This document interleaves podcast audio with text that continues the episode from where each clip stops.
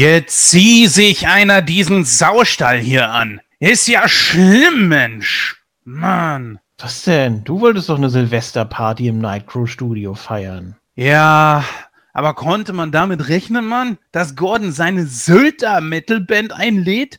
Die haben hier fast alles kurz und klein geschlagen. Guck dir das doch mal an, Mann. Du bist aber auch eine Mimose. Mann, das ist Rock'n'Roll, Junge. Anscheinend warst du noch nicht in deinem Arbeitszimmer. Hä? Was?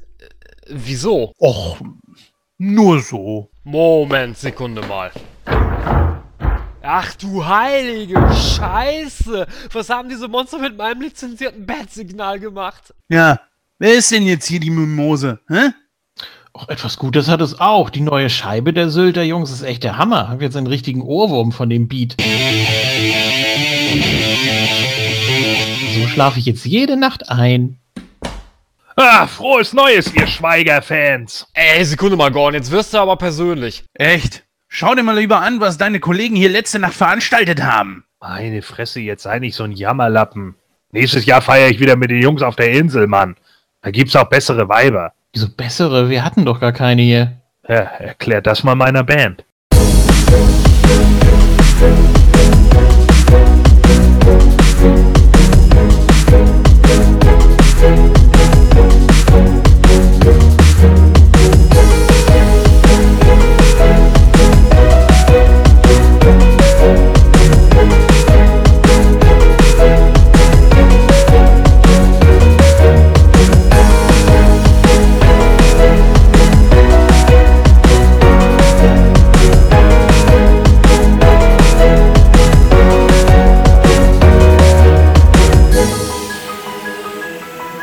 Ein wunderschönes Hallo an alle Nightcrow-Hörer da draußen. Herzlich willkommen zur 96. Ausgabe dieses Podcastes. Ja, mit ganz großen Schritten gehen wir jetzt auf die 100 zu.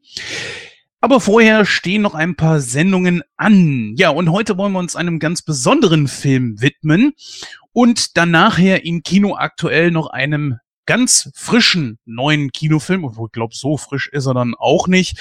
Aber dazu dann gleich später mehr. Das wird euch dann die Susi erklären. Unsere erste reguläre Sendung in diesem Jahr. Wir hatten zwar schon unser Star Trek Special, unser Winter Special mit Star Trek 3 und 4.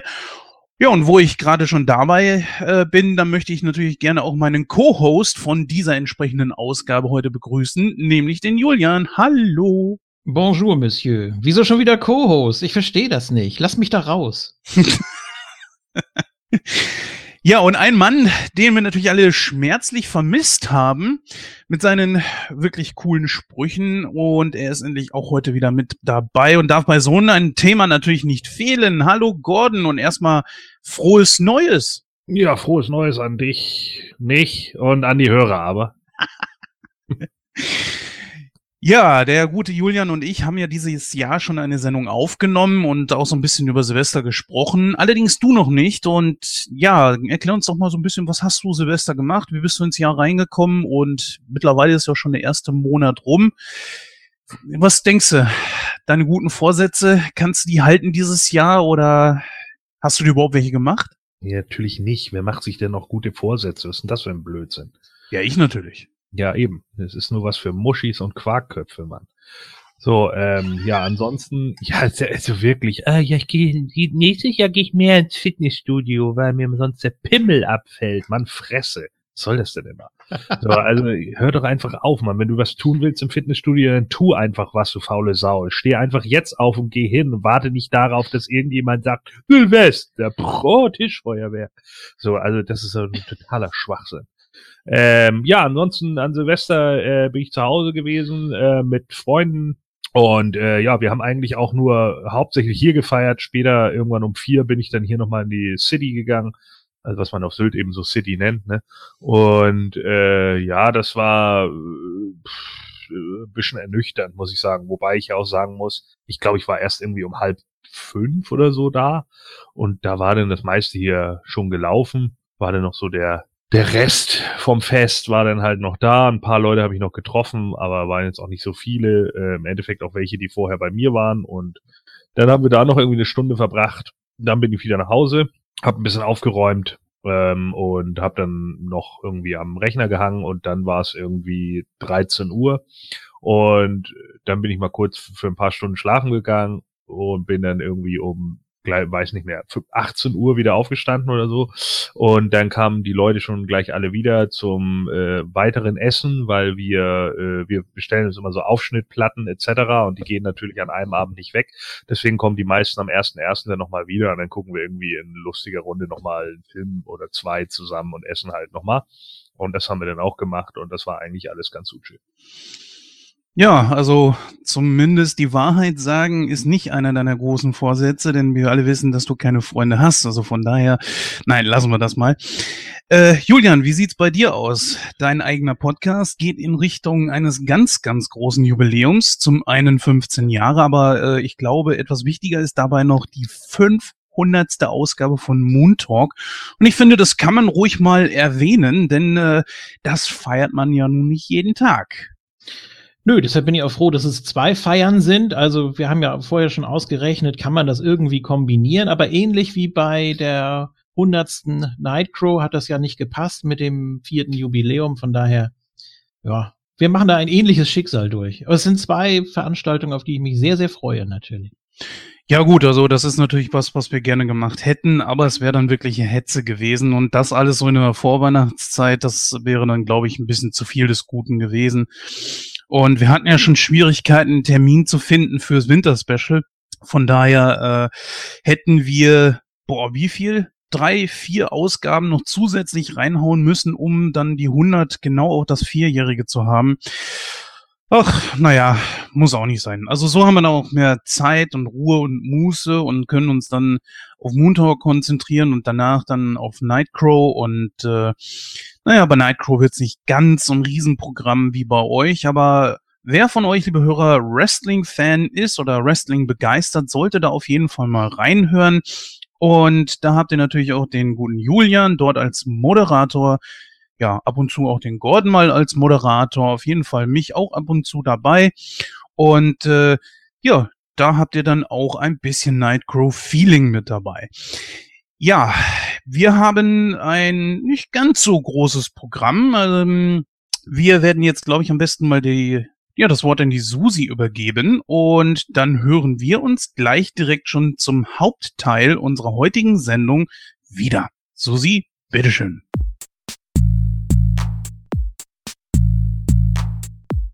Es ist wieder Zeit für eine neue Ausgabe. Zu diesem Zweck haben sich die Talker einen von Quentin Tarantinos besten Filmen ausgesucht. Die Rede ist von Inglorious Bastards. In dieser fiktiven Geschichte, welche im Zweiten Weltkrieg angesiedelt ist, versuchen zwei Parteien einen Anschlag auf Hitler und dessen wichtigste Verbündete. Mit diesem Film hatte auch der Schauspieler Christoph Waltz seinen Durchbruch. Neben dem Hauptthema erwartet euch aber auch noch Kino aktuell. Hier geht es um den erst vor kurzem gestarteten Film Downsizing mit Matt Damon in der Hauptrolle.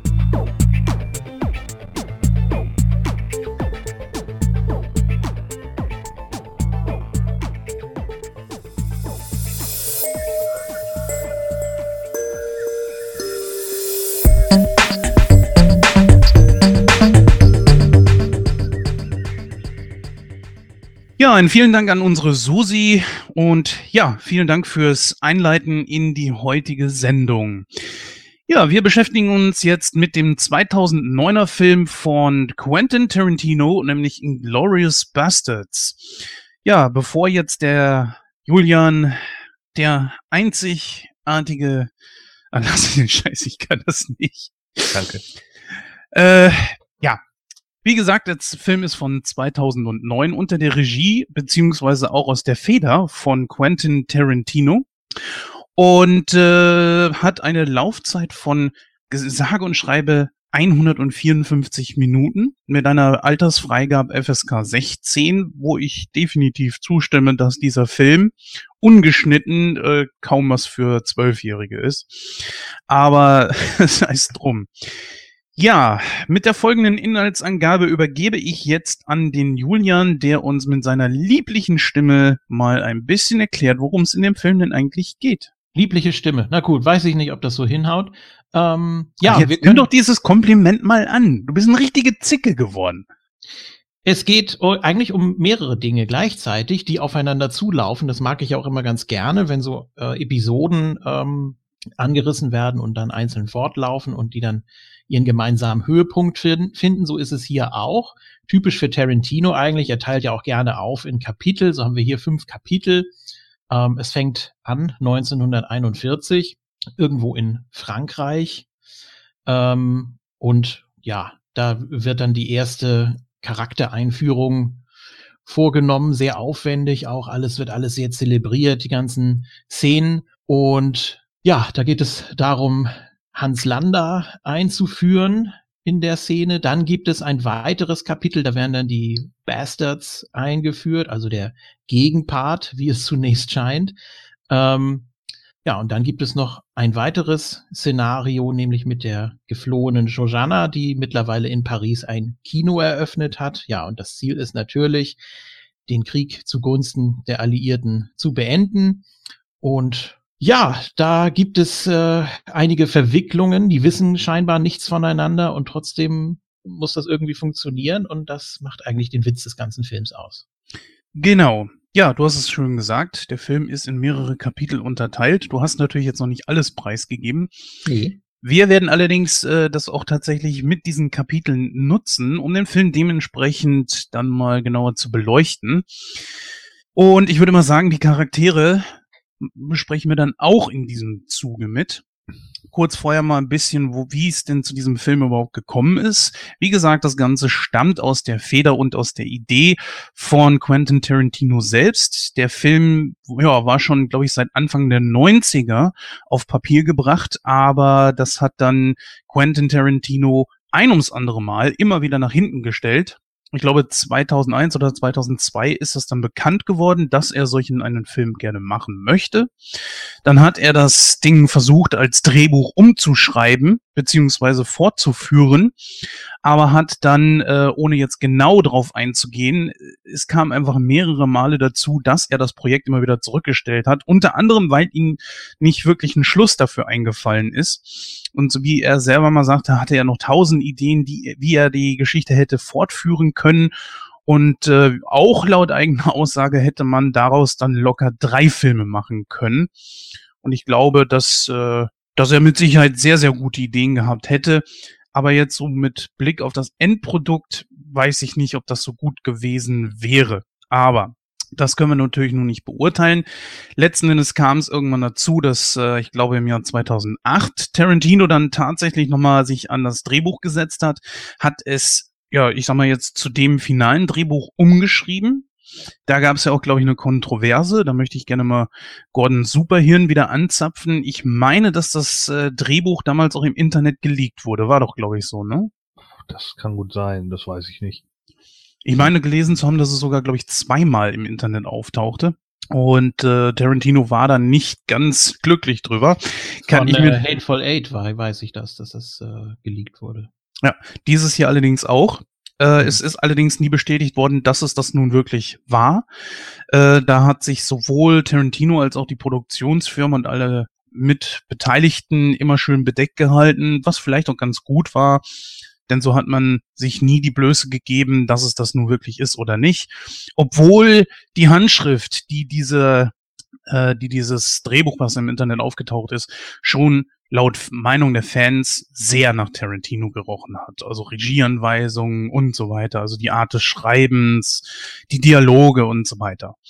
Von daher, naja, auf jeden Fall finde ich es schon sehr erwähnenswert. So, ich würde mal sagen, wir kommen zum ersten Kapitel.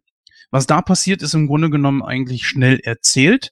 Der sogenannte Nazi- äh, bzw. Judenjäger, ein äh, Standartenoberführer namens Hans Lander, der dafür bekannt ist, äh, dass er Juden aufspürt, die sich vor den Nazis versteckt halten, taucht plötzlich bei einem Milchbauern auf und versucht herauszufinden, ob sich bei diesem obwohl eigentlich äh, die Nazis das schon abgeschrieben haben. Aber Hans Lander möchte dann nochmal genauer unter die Lupe, äh, das Ganze unter die Lupe nehmen und taucht dann bei diesem auf und äh, fragt dann dann noch nochmal auf seine ganz spezielle Art und Weise nach, ob denn dem auch wirklich so ist, dass die dort keine Juden verstecken.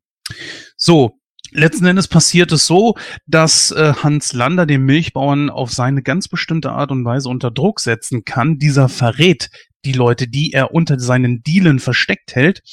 Und Hans Lander gibt dann seinen Offizieren den Befehl, diese dann zu erschießen. Ja, eine ziemlich lange Szene. Sie geht fast zehn Minuten. Ein ziemlich langer Dialog, aber ganz ehrlich, Gordon, Hans Lander, einer der wohl genialsten Charaktere aus diesem Film. Eine Zeit lang galt dieser Charakter ja eigentlich laut Tarantino als unspielbar, bis er dann irgendwann Christoph Walz gefunden hat, der dann diesem Charakter dem seinen ganz eigenen ja, Charme beziehungsweise seine eigene Note aufgedrückt hat. Wie findest du Hans Lander? Ja, ist natürlich unfassbar stark die Rolle, ähm, aber auch äh, das Ganze sehr gut in Szene gesetzt. äh, er hat ja für die Rolle sogar den, den Oscar bekommen für bester Nebendarsteller. Und das in meiner, äh, äh meinen Augen auch vollkommen zurecht, weil äh, die, die Szene mit dem, äh, wie hieß er, Lap Lapadit oder so? Mhm.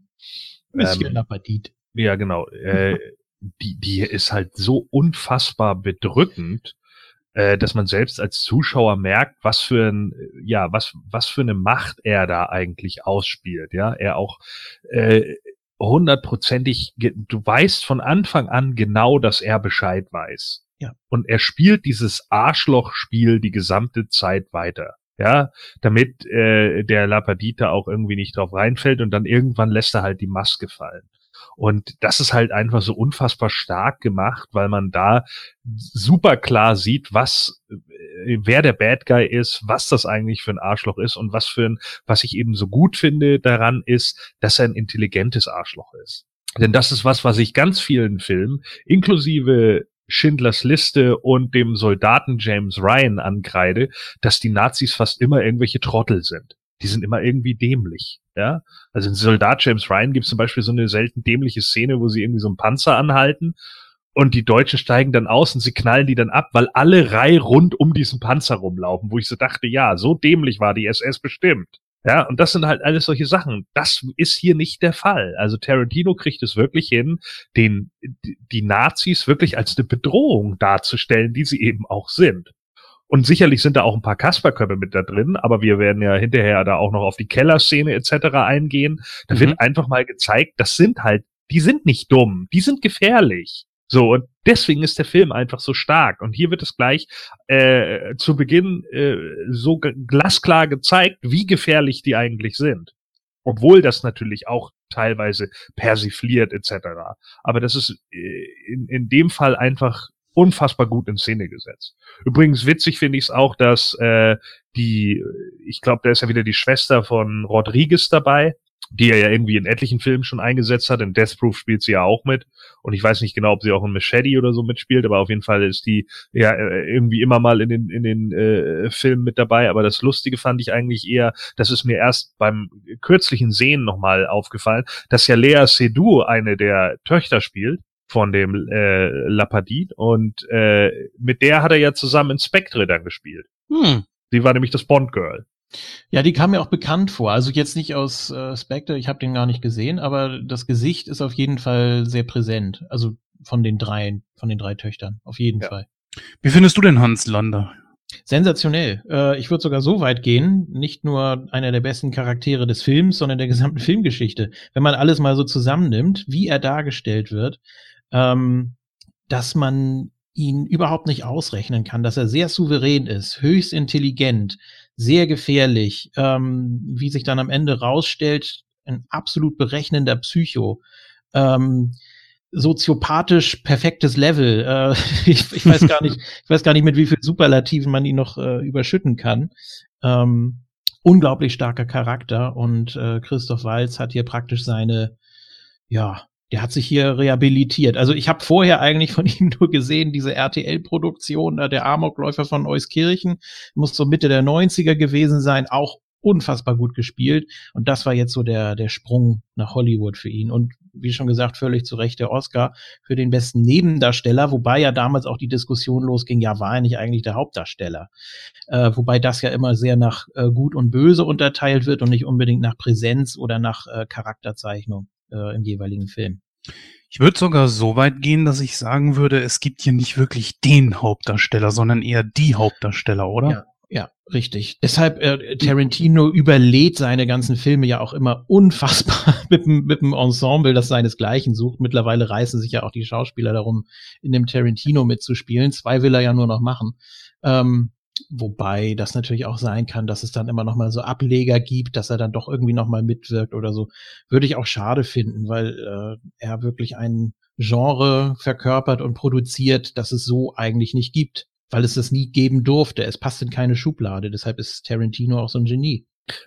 Naja, er macht, also ich glaube gerade in Glorious Bastards ist halt besonders stark, weil er da auch sich selbst so ein bisschen persifliert mit seinem ganzen Kram. Ne? Ja. Also er, er, er nimmt da auch so sein eigenes Genre äh, so ein bisschen äh, ja auf die Schippe. Ähm, er ist, das sieht man ja auch gut an Death Proof. Death Proof wird ja von vielen gehasst ähm, ich finde ihn eigentlich gut für das, was er eben ist. Ne? Äh, da macht er ja auch irgendwie Grindhouse Art, weil er sich einfach in gewisse Formen von Filmen verliebt hat. Er ist halt ein alter Kinogänger, der das eben gewohnt ist, in alten, verrauchten, schäbigen, scheckigen Kinos gesessen zu haben und da auch letzte Rotzfilme geguckt zu haben, so, ja, wirklich einfach Scheiß aus den 70ern, was weiß ich, keine Ahnung, wo es im Endeffekt nur darum ging, Sachen cool in Szene zu setzen wie Verfolgungsjagden, aber die Story lagte oder passte überhaupt nicht und so. Und genau das ist ja das, was Death Proof auch macht. Der verarscht genau solche Filme zum Beispiel und oder persifliert die halt, ja, mit, mit einem merkwürdigen Ende, wo du so denkst, hey, ja, okay, aber ich habe wenigstens coole Autos gesehen und äh, er, er baut denn da immer noch so seine eigenen Sachen mit rein, zum Beispiel seine Fuß, seinen Fußfetisch und sowas, ne? Den, den man ja auch regelmäßig in seinen Filmen sieht. Death Proof ist ja ganz groß. Hier haben wir dann die Szene da mit äh, Landa und ah, wie heißt sie noch im Film? Komm gerade wieder auf ihren Namen. Wen meinst du jetzt? Die Schauspielerin. Ach so, Diane Kruger. Ja, aber mhm. wie heißt sie im Film? Bridget äh, von Hammersmark. Was nochmal? Bridget von Hammersmark. Ja, genau. Und da ist ja auch, das ist ja so eine typische Tarantino-Szene. Ne? Er zieht ja. ihr ganz langsam den Schuh aus, bla bla bla. Der Junge hat einfach so einen Fußfetisch, das ist nicht normal. So, und äh, das ist aber eben sein Ding und das baut er halt mit rein und das, das kann man dann irgendwie, ja. nimmt man dann irgendwie so mit hin. Aber er macht halt unglaublich viel da in dem Bereich und ich finde, in Glorious Bastards ist halt ein guter Beweis dafür, dass er dass er sich da auch teilweise selbst auf die Schippe nimmt in einigen Punkten. Ich finde, es ist besonders in den Glorious Bastards ein für seine Verhältnisse ziemlich guter Mix. Mit diesem ganzen Genre-Mix, das war mir in Kill Bill ein bisschen zu viel. Das muss ich gestehen. Also das ist kein Film, wo ich sagen würde, das passt wirklich irgendwie Was? irgendwie zusammen. Nee, Kill also Bill. Kill, Kill Bill finde ich eigentlich ziemlich straight. Also, ja. ja. Also wenn du es mal so mit den anderen vergleichst. Also ja, ja ich meine, gut, äh, bei Kill Bill zeigt er eigentlich eher so diese, ähm, die angebliche Diskrepanz zwischen Western und Eastern, auch im Endeffekt aus den 70s, und wie ähnlich sie sich doch sind, ne? Weil es eigentlich auch immer die gleichen Geschichten sind, so einer gegen 1000. Und äh, das ist bei einer Handvoll Dollar so oder wie auch immer. Und das ist auch bei, keine Ahnung, die Stahlfaust so. Also das, das war ja dann auch so eine Sache. Ich meine, in den 70ern, 60ern, 70ern äh, ist das Kino halt mit Spaghetti-Western überschwemmt worden und später mit Kung-Fu-Filmen. Und die sind sich natürlich grundlegend immer ähnlich. Es geht immer um einen, der irgendwie geprellt wurde und sich dann an allen rächt. Hm. Das ist wie Gelante dann halt, ne? Geht dann los und macht halt alle fertig. So. Ich habe übrigens letzten Payday gesehen, äh, Payback gesehen. Ja. Zahltag mit Mel Gibson. Oh, den habe ich auch ja. noch nicht gesehen. Ist ja auch so ein Vigilante-Film. Ja. Aber bei dem funktioniert es nicht ganz so gut, fand ich. Ja, können, können wir auch nochmal besprechen. Ich habe ja. äh, vor drei, vier Tagen Drive gesehen. Ryan Gosling und Brian Cranston. Ja. Unfassbar brutal, meine Güte. Okay. Aber es, ja, geht auch. Aber das ist auch. immer gut, wenn es mal ein Headbutt gibt. Ja. Hat bestimmt wehgetan. ja, wenn du ihn nicht kennst, guck ihn dir an. Das ist genau dein Film. Ja, sehr gut. Ja. Vor allem die Fahrstuhlszene. Du wirst an mich denken. Geil. Ja. Gut, damit haben wir eigentlich das erste Kapitel so ein bisschen abgehakt. Ich meine, über die anderen Schauspieler brauchen wir jetzt nicht großartig sprechen, weil die da ja dann auch äh, direkt abgehakt sind, bis auf äh, Shin, Shin, wie hieß sie? Shin, Shinon? Shinon? Shinon, ne? Oder Shinon? wie, Die äh, einzige von den Juden, die überleben konnte. Shosanna. Shoshana. Shoshana, Mann, ja. Au revoir. Orwe- Ja, das war sehr gut gemacht. Ähm, auch da fand ich äh, sehr stark in Szene gesetzt, weil man tatsächlich noch bis, bis zum Schluss denkt, er, er erschießt sie noch. Also er trifft sie noch. Ja, Wo ich dann schon schon gesagt habe, so, Alter, mit der alten Knarre kann er sie gar nicht mehr treffen. So, die, die, die hätte, hätte die Reichweite überhaupt nicht. Und dann hört er plötzlich doch auf und ich habe gedacht, ja, okay, gut gemacht. Was hat er da gesagt? Ich finde bei Google nichts. Es wird nicht untertitelt. Es ist in allen Sprachversionen gleich. Ich verstehe dieses Pups, die verstehe ich nicht. Was, was meint er damit? Oh, was nochmal? Als er, als er äh, davon ablässt. Du, aber ähm, ich habe den Film zwar auf Blu-ray, ich habe ihn jetzt aber trotzdem auf äh, Netflix mal geguckt, der Bequemlichkeit halber, und da wird es tatsächlich untertitelt. Aber Ja, frag mich nicht, was, das weiß ich nicht, ganz ehrlich. Ich habe mir das schon untertitelt natürlich angeguckt, wie sie da miteinander sprechen. Auf Französisch, weil ich kein Wort Französisch spreche. Mein Englisch ist ja schon scheiße. Aber Französisch spreche ich überhaupt kein Wort und deswegen muss Was das. mich bei, was mich bei Netflix äh, gewundert hat, dass die Kapitel nicht eingeblendet waren. Das kann sein. Das fand ich ein bisschen. Als er von ihr ablässt, Ja. da sagt er noch irgendwas, oder was? Pups, die. Aha. Puh. Keine Ahnung. Ja, wenn das jemand weiß, bitte, bitte. Ich habe Google rauf und runter geschüttelt. Es, ich, ich find's nicht raus. Müsste ich mir die Szene nochmal angucken, ich weiß es nicht Ja. genau. Ja, abschließend von mir zu Hans Lander auch nochmal gesagt, äh, man hat ihn ja, glaube ich, nochmal so ein bisschen kopiert, indem er in Django Unchained dann als Zahnarzt beziehungsweise Kopfgeldjäger dann wieder auftaucht, denn der Name fällt mir gerade nicht ein, von dem Charakter. Dr. Schulz. Danke, Dr. Schulz, genau. Übrigens auch ein großartiger Film, den wir irgendwann mal durchnehmen sollten. Und ich finde diese Art und Weise unglaublich gut dargestellt. Weißt du, du bist eigentlich das brutalste Arschloch, das man kennen kann, aber bist du so höflich und zuvorkommend und nett und du siehst in jeder Minute, in jeder Sekunde, in jedem Winkel seines Mundes und seine Augen siehst du Hans Lander an, dass er über den Dingen steht. Und wenn du ihn ansiehst, weißt du auch sofort, dass er weiß, dass er hier richtig liegt und dass sich irgendwo auf dem Anwesen, vielleicht sogar ganz in der Nähe, irgendwelche Juden äh, verstecken. Und wie er diesen Milchbauer, der ja wirklich extrem Angst hat vor ihm, der sagt ja gar nichts, der ist so unterwürfig und versucht auch gar nicht irgendwie sich mit ihm auf eine Stufe zu stellen, wie er ihn immer weiter in, in die Ecke drängt und dieser dann einknickt. Ja, er gibt ihm praktisch äh, die Möglichkeit oder den Freiraum, das auch alles so zu zelebrieren, wie er sich das zurechtgelegt hat. Diese Souveränität, die äh, Landa einfach verkörpert, das ist, das ist unfassbar gut. Ja, Also, Äh, ihr werdet ja mir jetzt wahrscheinlich widersprechen, aber ich persönlich hätte es noch gut gefunden, wenn man gesehen hätte, wie Landa den Bauern und seine Töchter lebend zurückgelassen hätte wenn er und weggefahren wäre. Weil dann hätte man gesehen, so, okay, der hält Wort, also er ist auf jeden Fall berechnend und äh, was er sagt, hat Hand und Fuß und dazu steht er. Also er Ja, erzählt wurde- keine, ja. Ja, wurde, wurde spekuliert. Ähm, normalerweise müsste man ja dann auch ähm, die, die ganze Familie irgendwie gleich mit meucheln oder so. Aber das ist, das ist eigentlich Quatsch. Ich habe dazu ein paar Theorien auch gelesen. Und ähm, wenn das die Runde machen würde, da auf dem, auf dem Land, äh, dass man bloß nicht helfen soll, dann hätten sie auch keine Hilfe mehr bekommen. Und ich meine, Landa hin oder her, dann hätte er, äh, ja, dann hätte er auch keinen Erfolg mehr gehabt, weil er seine Psychospielchen eben gar nicht mehr spielen kann. Aber hat dir denn diese eine Szene gereicht, dass du Landa in seinem Wesen her kennengelernt hast? Haben wir Also ja das, was, hm? Haben wir ja nein, nicht. nein, wirklich. nee, das ist klar. Das, um das kriegst du in einem Film ja gar nicht unter. Deswegen sind Serien ja momentan so unglaublich beliebt, weil das halt einfach eine viel, viel größere Fläche für Charakterentwicklung bietet. Aber ich lass mich die Frage mal so formulieren. Reicht dir das, was du da gesehen hast, dass du sagen kannst, ja, das, was Tarantino mir von Landa zeigen wollte, das hat mir ausgereicht? Ja, ich hatte Angst vor ihm, ganz klar. Also, äh, nee, das ist, das, es ist ja wirklich, das ist, das ist eine Szene, die, wenn du sie geschrieben hast, wenn, wenn sie dargestellt wurde, dann wirkt sie sehr einfach gestrickt und äh, das, das, das Magische in dieser Szene, das kommt eigentlich wirklich aus den, aus den Details. Und das macht so einen Spaß. Diese Souveränität, die er da, wie gesagt, zelebriert, wenn er da sein, seine Notizen da ausbreitet und da alles ganz ordentlich hinlegt und dann auch so, äh, die, der, der Pfeifenvergleich ist ja auch sensationell. diese, diese, diese, ja. diese kleine Holzpfeife da oder was das da ist ja. von, von Monsieur Lapadit und dann holt er da dieses Ofenrohr da raus und ich dachte, ich werde nicht mehr.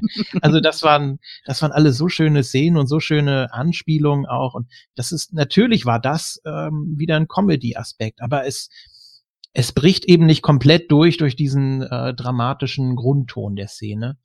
Ähm, und das, das finde ich so stark, dass man damit so spielen kann, dass man da nicht irgendwie sagt, oh nee, das ist jetzt aber albern, sondern dass man wirklich komplett in der Szene drin bleibt, weil die, mhm. weil die so intensiv gespielt wird.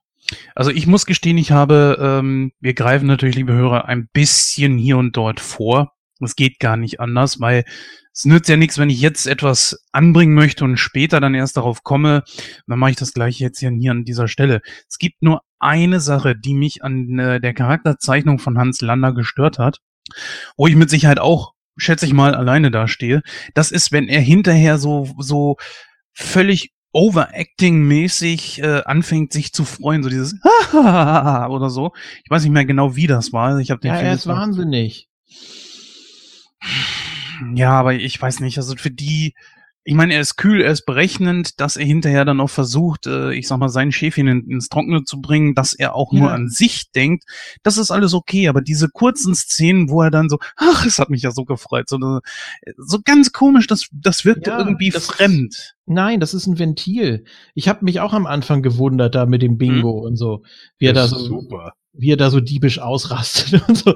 Aber äh, das, das ist sein Ventil. Er, er, er spielt ja nur eine Rolle. Das ist so dieses Soziopathending, dass er da bei dem Lapadit sitzt und alles ganz ordentlich und wirklich komplett souverän, lässt nichts an sich rankommen, äh, zieht da sein Ding durch und äh, verbreitet Angst und Schrecken auf eine völlig ruhige Weise. Ähm, und dann siehst du eben so im stillen Kämmerlein, nagt das auch an solchen hochrangigen Offizieren und dann ist das eben das Ventil und dann dreht er auch schon mal durch. Ne? Vor allen Dingen in dem Moment weiß er doch einfach, er hat da einen Gegner sitzen, der ja wirklich ein Gegner ist. Ich meine, Lieutenant Aldo Rain ist, ist nicht Monsieur Lapadit. Nee. So. Ja. ja, sondern das ist ein Typ, der hat Leute über den Haufen geballert und er hat die alle gemacht, so.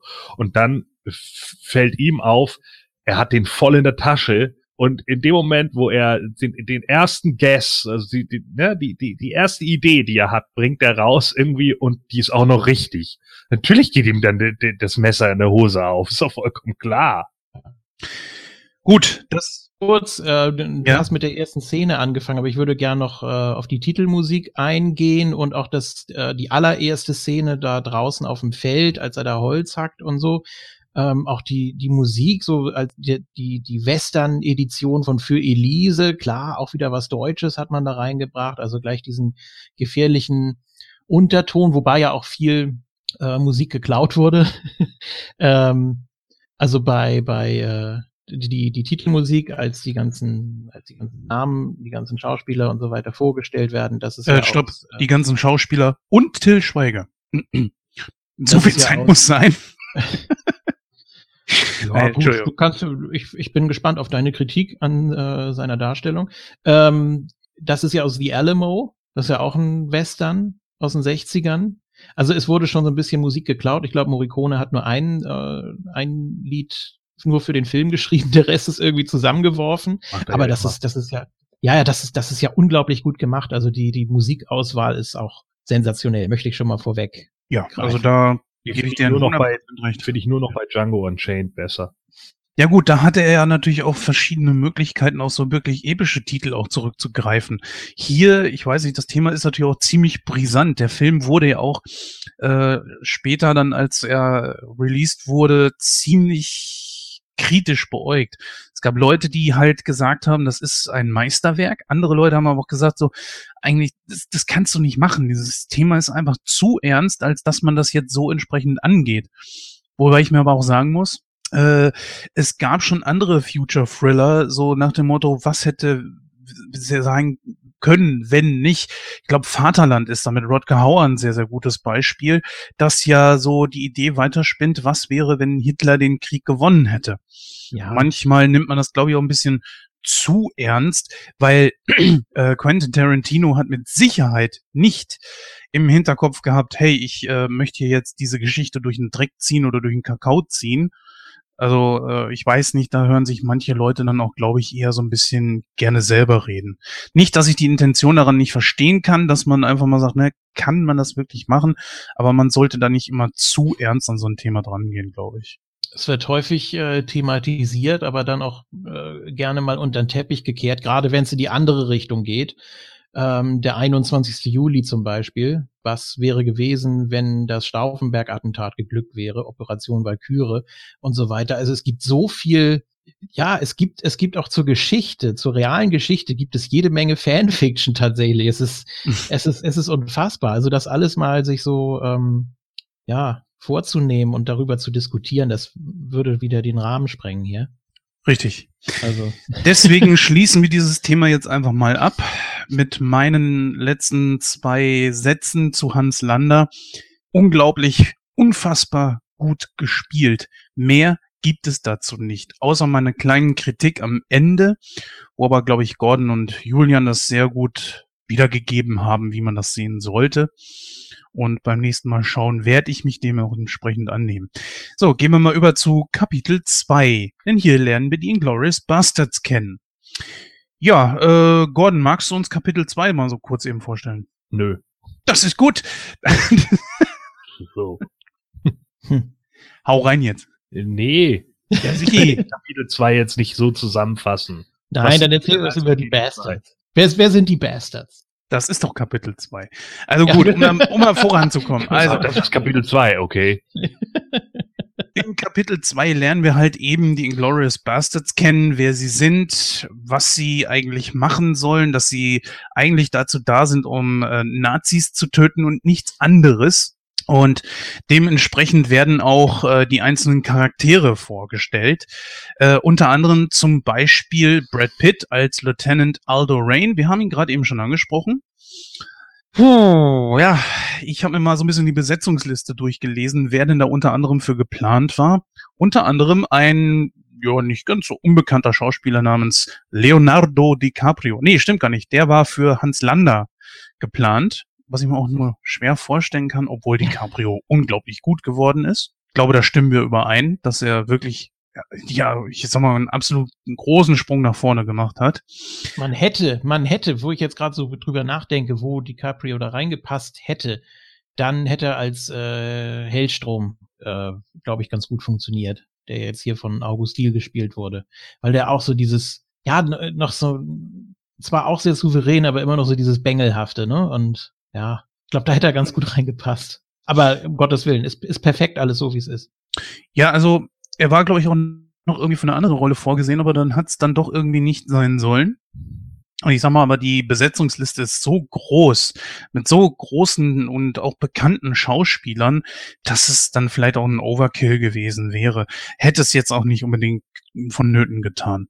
Ich meine, er hat ja dann seine Chance gehabt, nochmal zum Beispiel mit Tarantino und Walz und so weiter zusammenzuarbeiten in Django Unchained, da hat er eine unglaublich gute Leistung gebracht. Von daher, ähm, ja. Aber gut. ja, Gordon, Aldo Rain, dann lass mal hören. Deine Meinung zu Aldo Rain. Bisschen hast du schon was gesagt, aber ergänze doch mal ein bisschen. Ja, ähm, für mich äh, bleibt Aldo, glaube ich, sogar ein bisschen unter seinen Möglichkeiten zurück. Also der ist natürlich, äh, ist ja irgendwie angelehnt an den, an den äh, tatsächlichen äh, Kriegsveteran irgendwie äh, und ist, glaube ich, irgendwie angeblich äh, der Vater von äh, dem Typen aus True Romance. Der Urgroßvater. Oder Großvater? Ja, ja, oder irgendwie so, ne? Ja, ja. Das habe ich irgendwann mal gelesen, also total strange, also vollkommen äh, Quatschkram wieder, aber es ist halt Tarantino, ne? Der verbindet ja seine Filme irgendwie ganz gerne miteinander. Ich habe da mal so eine so eine komische Auflistung gesehen, wie die Filme eigentlich alle, irgendwie mhm. hängen alle Tarantino-Filme miteinander zusammen, was irgendwie ganz strange ist. Oder ja, cool. Ja, sicherlich, äh, kann man durchaus machen, ne? Ist dann bestimmt eine ganz witzige Welt, so, ne, wenn da irgendwo, äh, wenn man dann vielleicht noch die Rodriguez-Filme mit reinnimmt, so wie From Dusk Till Dawn oder sowas, dann hat das bestimmt was für sich. Ähm, ja, äh, Aldo Rain halt einfach ein gestandener äh, Soldat, der, äh, finde ich, sehr zynisch in die Welt gegangen ist, einfach, weil er sich sagt, jo, wir sind halt im Krieg und im Krieg gibt's nun mal keine Regeln, das ist mir alles scheißegal. Ihr glaubt irgendwie hier, dass wir hier noch wie im Ersten Weltkrieg die Schlachten der Kaiser haben, ja, so ein Königsspiel, aber so ist es nicht mehr. Ihr habt das persönlich gemacht und jetzt bringen wir es persönlich zu Ende. Hat sich dann seine Truppe da zusammengesetzt aus äh, ja, Haudegen, sagen wir mal. Und ähm, ja, für das, was es ist, macht er das eigentlich auch ganz gut. Aber ich finde, Aldo Rain ist eigentlich wenig im Fokus des Films. Genau deswegen, das war das, wo ich dann vorhin sagte, eigentlich finde ich, gibt es nicht den Schauspieler, das, den, die, die Hauptrolle, weil die alle irgendwie entsprechend Screentime haben. Äh, keiner davon so lange, dass man sagen könnte, das ist die Hauptrolle. Und keiner davon so wenig, dass ich sagen würde, das ist jetzt aber echt eine absolute Nebenrolle. Obwohl natürlich Walz als Nebenrolle gehandelt wurde und dafür natürlich auch den Oscar gekriegt hat. Übrigens als einziger Darsteller aus irgendeinem Tarantino-Film überhaupt einen Oscar. Das muss man auch mal sagen. Äh, ja gut, Julian, möchte ich für, von dir gerne nochmal hören. Was sagst du denn zu Brad Pitt als Lieutenant Alderaan? Ja, passt sehr in die Rolle, ne? Also ich habe ihn heute das erste Mal komplett im Original gesehen. Ähm, man versteht ihn natürlich sehr schlecht, ne? Klar, Tennessee und es ist äh, sehr anstrengend, ihm zuzuhören. Also da ähm, höre ich mir dann doch lieber Tobias Meister an, der das ja auch wirklich sehr gut macht. Ja. Ähm, also ja, man erfährt natürlich nicht so viel, aber man nimmt ihm das schon ab, dass es für ihn eine persönliche Sache ist. Auf jeden Fall.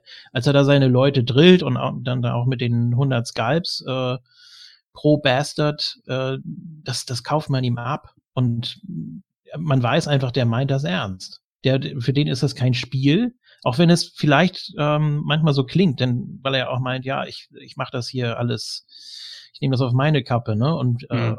wir, wir sind ja aus der, außer der Regel. Und äh, wir, wir machen das jetzt so auf unsere eigene Faust, ne? Aber klar, der meint das ernst. Also ich habe an diesem Charakter noch eine Leistung von Brad Pitt nichts auszusetzen. Bei, äh, ich finde, dass Brad Pitt mit seiner schauspielerischen Leistung dadurch schon ein klein bisschen unterfordert war. Also er kann mehr. Aber es war halt eben für die Rolle nicht notwendig. Von daher alles richtig gemacht und würde ich sagen, kann man nochmal zum nächsten übergehen. Ich würde mir jetzt einfach mal ein paar rauspicken. Nicht, dass wir jetzt alle hier einzeln durchgehen, äh, es sei denn, ihr möchtet das gerne. Ich pick mir jetzt zum Beispiel mal äh, ja, Till Schweiger raus. Du hast mich vorhin gefragt, wie ich seine Leistungen in diesem Film hier beurteile. Erst einmal Glückwunsch an Till Schweiger, dass er in einem Tarantino-Film mitspielen durfte. Das äh, wollen viele gerne. Tarantino ist sowieso, glaube ich, der Talentscout überhaupt ne, und äh, hat ja das Talent, da Leute aufzuspüren, wo sonst kaum einer irgendwo guckt. Christoph Waltz ist in diesem Fall hier natürlich das beste Beispiel, obwohl er schon einen Namen natürlich auch im deutschen Bereich vor allen Dingen hatte. Aber so richtig ganz nach oben kam er halt eben erst durch diesen Film hier. Das kann man natürlich durch zu Till Schweiger nicht sagen. Ich frage mich immer, wenn es bei Till Schweiger, also wenn Till Schweiger, der irgendwo auftaucht in einem äh, ausländischen Film, ganz besonders amerikanischen Film. Wie läuft das ab? Das, das frage ich mich. Wie läuft das ab? So nach dem Motto, hey, can you find the best German actor? Come on, call them. Dann rufen die in Deutschland wahrscheinlich an und sagen, wer ist denn bei euch der beste deutsche Schauspieler? Und dann fällt natürlich sofort irgendwie der Name Till Schweiger. Warum? Nur weil er im Kino die meiste, die meiste Zeit irgendwo vertreten ist, entweder als Re Regisseur oder als, als Schauspieler, äh, verstehe ich nicht so ganz. Gut, lassen wir das mal beiseite. Auf jeden Fall, Fakt ist nun mal, er ist hier dabei in einem grandiosen Film. Und ich persönlich finde, dass seine Rolle, das, was er darstellen sollte, das Beste von allem war natürlich, er musste die meiste Zeit die Fresse halten. Da konnte schon mal nicht viel falsch machen. Und für das, was er dann zeigen sollte, war die Darstellung okay. So fair möchte ich gegenüber Till Schweiger schon sein. Denn äh, der allerbeste Schauspieler ist er nicht. Ich glaube, da stimmen wir alle äh, überein. Aber da könnt ihr natürlich gerne euer Veto einlegen. Ich hab's finde, nicht gesehen einfach. Also ich habe jetzt seine Ja. großen Filme habe ich einfach nicht gesehen, deswegen kann ich mir da gar kein Urteil erlauben. Hier hat er mir gefallen. also ich glaube, ich habe, Mann oder was? Doch, den habe ich sogar gesehen, aber das ist sehr, sehr lange her. also ich habe mir viele Filme von ihm angeguckt. Äh, nicht alle, das muss man ganz klar sagen. Es gibt aber auch ganz gute. Aus den 90ern fällt mir Knocking on Heaven's Door auf jeden Fall ein. Oder halt eben Manta Das liegt aber Manta. nicht an ihm. äh, du, das ist richtig, da gebe ich dir recht, aber zum Beispiel sowas auch wie Honig im Kopf ist ein grandioser deutscher Film. Das liegt aber auch nicht an ihm, sondern eben an Dieter, äh, Dieter Hallervorn. Ich glaube, da sind wir uns auch einig. Hm. Falls ihr den Film noch nicht gesehen habt und auf äh, Dramödien steht, solltet ihr euch den auf jeden Fall mal angucken. Einer der besseren deutschen Filme. Auch von Till Schweiger. Auch wenn seine nervige Tochter mit einer Hauptrolle hatte. Aber da ist sie wenigstens noch so jung, dass sie einigermaßen als süß äh, davonkommt. Aber ansonsten. Ich habe neulich, äh, ich hab neulich Ja. Tomb Raider gesehen, wo er auch eine kleine Nebenrolle hat. Äh, gut, da lag es auch nicht an ihm, dass ich den Film nicht mochte. Welchen Film jetzt? Tomb Raider. War doch aber der zweite. Muss, kann auch der zweite gewesen sein. Ich habe äh, beide gesehen, ja. ich meine, er spielt doch auch in Troja mit, oder Gordon? Äh, ja. Das, ich glaube, es, es war Troja. Äh, dann hat er noch irgendwie in einer ausländischen Produktion mitgespielt. Ich meine auch in einem amerikanischen Film, wo er irgendwie so einen Killer gespielt hat, wo er auch kaum irgendwie. Äh, Killers? Ich glaube nicht, dass er, dass er, dass er bei Troja mitgespielt hat. dann vertue ich mich darauf. Hier irgendwie so ein, so ein Ritterkram oder so. Replacement, ja, anderthalb Ritter oder was? Das weiß ich nicht. Äh, kann ich nicht. Ja auch ein Haufen Scheiße. Kann ich Ja, ehrlich es- gesagt. Ist ja wie Troja. Ja, ich meine, es sind so ein paar Sachen halt, äh, Replacement Killers, wie lange ist seine Rolle da? Fünf Minuten? ja, ja, deswegen. Ne, Das ist ja lächerlich. Also ich meine, er ist halt einer, im Endeffekt, ein Kumpel von mir hat, war mal bei ihm zu Hause in den USA, weil er irgendwie das, sein Au-pair-Mädchen kennengelernt hat.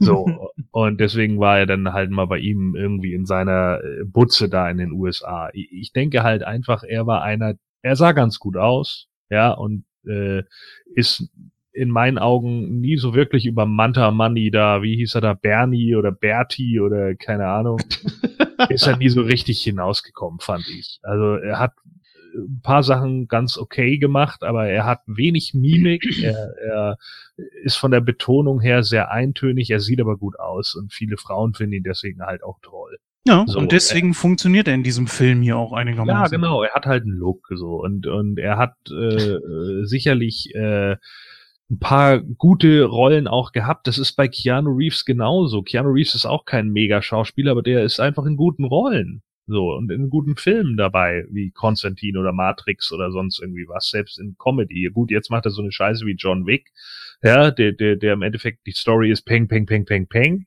aber äh, das war's dann auch. Aber äh, ja, und irgendwann hat Till Schweiger dann gesagt, jo, okay, ich gehe jetzt mal rüber, ich mache das, was viele andere europäische oder deutsche Schauspieler nicht machen und guck mal, was ich da drüben reißen kann. Dann hat er ein paar Ro- Rollen bekommen und dann hieß es auf einmal ja international. Manchmal ist es ja auch mehr Gelaber, als es tatsächlich ist. Manchmal Mhm. muss man auch ein bisschen mehr Brimborium um sich machen können. Das können ja auch nicht alle. Und dann ist er halt in verschiedene Sachen reingesetzt worden, weil man ihn da eben brauchen konnte. Und dann hat er angefangen, seine eigenen Filme zu machen und dafür hat er scheinbar ein Gespür. Zumindest das, was Deutsche an seichten Rom-Coms toll finden. Ja, und das finde ich, das kann er. Ich habe mir Coco 1 angeguckt, den zweiten nicht, den fand ich ganz okay. Ich habe die Keinohrhasen-Filme gesehen, die sind auch sehr kurzweilig und für deutsche Komödien auch okay. Da will ich jetzt gar nicht sagen, dass das will ich auch gar nicht schlecht reden. Manta Manta ist Kult. Ähm, ja, Honig im Kopf und noch zig andere Filme habe ich mit ihm gesehen und es ist einfach so das große Problem. Ich habe jetzt auch seinen neuesten Film hier im Kino gesehen und äh, hier Hot Dog. Meine Meinung dazu, liebe Hörer, könnt ihr gerne in Sneak Week 32 nochmal hören. Die ist ja auch mittlerweile draußen.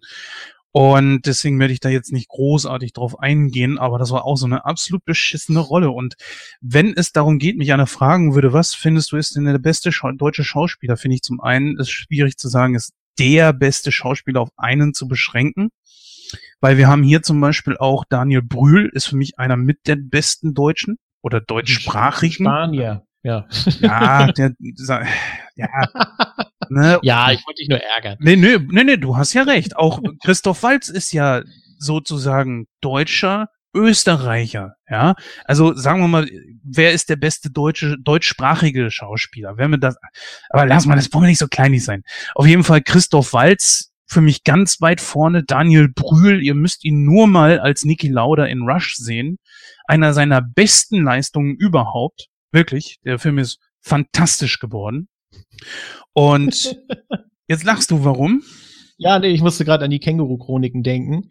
Äh, Gibt es ja auch diese eine Geschichte, Daniel Brühl kommt Weihnachten nach Hause und seine Mutter sagt, oh nee, nicht Daniel Brühl, der ist so omnipräsent.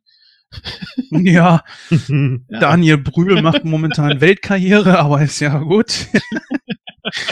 ähm, ja, also Daniel Brühl auf jeden Fall einer der bestdeutschsprachigen Schauspieler und jemand, den wir noch gar nicht hatten, und zwar Moritz bleibt treu. Auch einen Film, den er jetzt ins Kino gebracht hat, äh, dessen Titel mir gerade nicht einfällt. Ähm, doch, und nur Gott kann mich richten.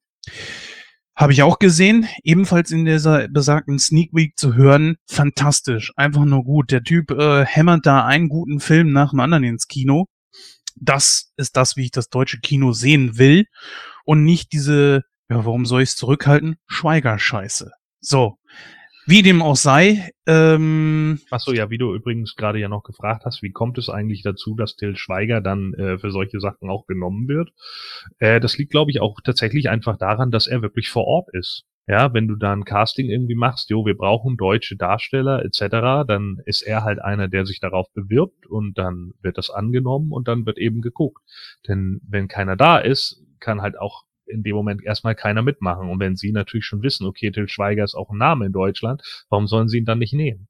ja, das ist richtig. Da sage ich auch gar nichts. Er war ja sogar bei den Muppets irgendwie dabei, bei dem letzten Muppets-Film. Ja, deutschen Polizist. er ist schon ein großer Name, aber er ist total overhyped und Ja, ich, ich sehe Ja. das ja ähnlich. Also ich bin auch der Meinung, dass er jetzt nicht der, der grandioseste Schauspieler ist und in deutschen Schauspielern belegt er nicht meine Top 20. Nee. Aber es geht ja noch schlimmer. Da musst du dir nur seine Kinder angucken, die er dem deutschen Publikum seit Jahren versucht, aufs Auge zu drücken, und zwar mit der Faust. Ja. Äh, die sind noch schlimmer als er. Und er kapiert einfach. Ja, von wem soll ich denn lernen? Äh, das, das ist gut. Das ist okay. Ja, das lasse ich als Begründung stehen. Also, wo nichts ist, kann nichts ererbt werden. Gut, lassen wir das jetzt, das Schweigergebäsche. Ähm, ich übergebe, was Schweiger betrifft, das äh, Wort jetzt einfach mal an Julian, der noch gar nichts dazu gesagt hat. So großartig. Ich habe, wie gesagt, ich habe die großen Filme von ihm nicht gesehen, die ganzen Kükenohren und sowas. Äh, habe ich, hab ich mir gar nicht erst angeguckt, weil ich das auch nicht. Nö, muss mich, muss mich äh, vorher schon interessieren, sonst gucke ich es mir nicht an. Oder nur in den seltensten Fällen oder auch viele Empfehlungen und die blieben da eben aus. Und ansonsten finde ich ihn hier wirklich gut. Übrigens, Also- äh, was ist nach Kein Ohrhasen und Zwei Ohrküken der dritte Teil? Wie wird der heißen? Weißt du das? Na, da noch einer? Es war mal einer geplant, aber nein, ist jetzt auch Scherzfrage. Wie wird der heißen? na, jetzt kommt's. Dreilochstute ist doch klar. So, gehen wir weiter auf Michael Fassbender. Äh, Lieutenant Archie Hickox, wenn ich das richtig ausgesprochen habe. Äh, Michael Fassbender, momentan auch richtig große Weltkarriere in zig Filmen mittlerweile und auch in jedem Genre, da wo man auch nur guckt, äh, Michael Fassbender ist mit dabei. Ganz besonders natürlich X-Men muss man da erwähnen, wo er, glaube ich, mit durch äh, sehr bekannt wurde. Er war natürlich vorher schon bekannt, das ist klar, aber ich glaube durch die Filme dann äh, noch umso mehr, beziehungsweise natürlich hier auch durch äh, Tarantino. Ja, hm, hier übernehme ich mal das Wort kurz eben. Ich fand es schwierig. Die schauspielerische Leistung ist top, aber ich habe in dem Charakter hier voll den Magneto wieder gesehen. Die Szene in dem Keller war absolut grandios, weil er auch so einen Typen gespielt hat, der der es einfach nicht gut sein lassen kann.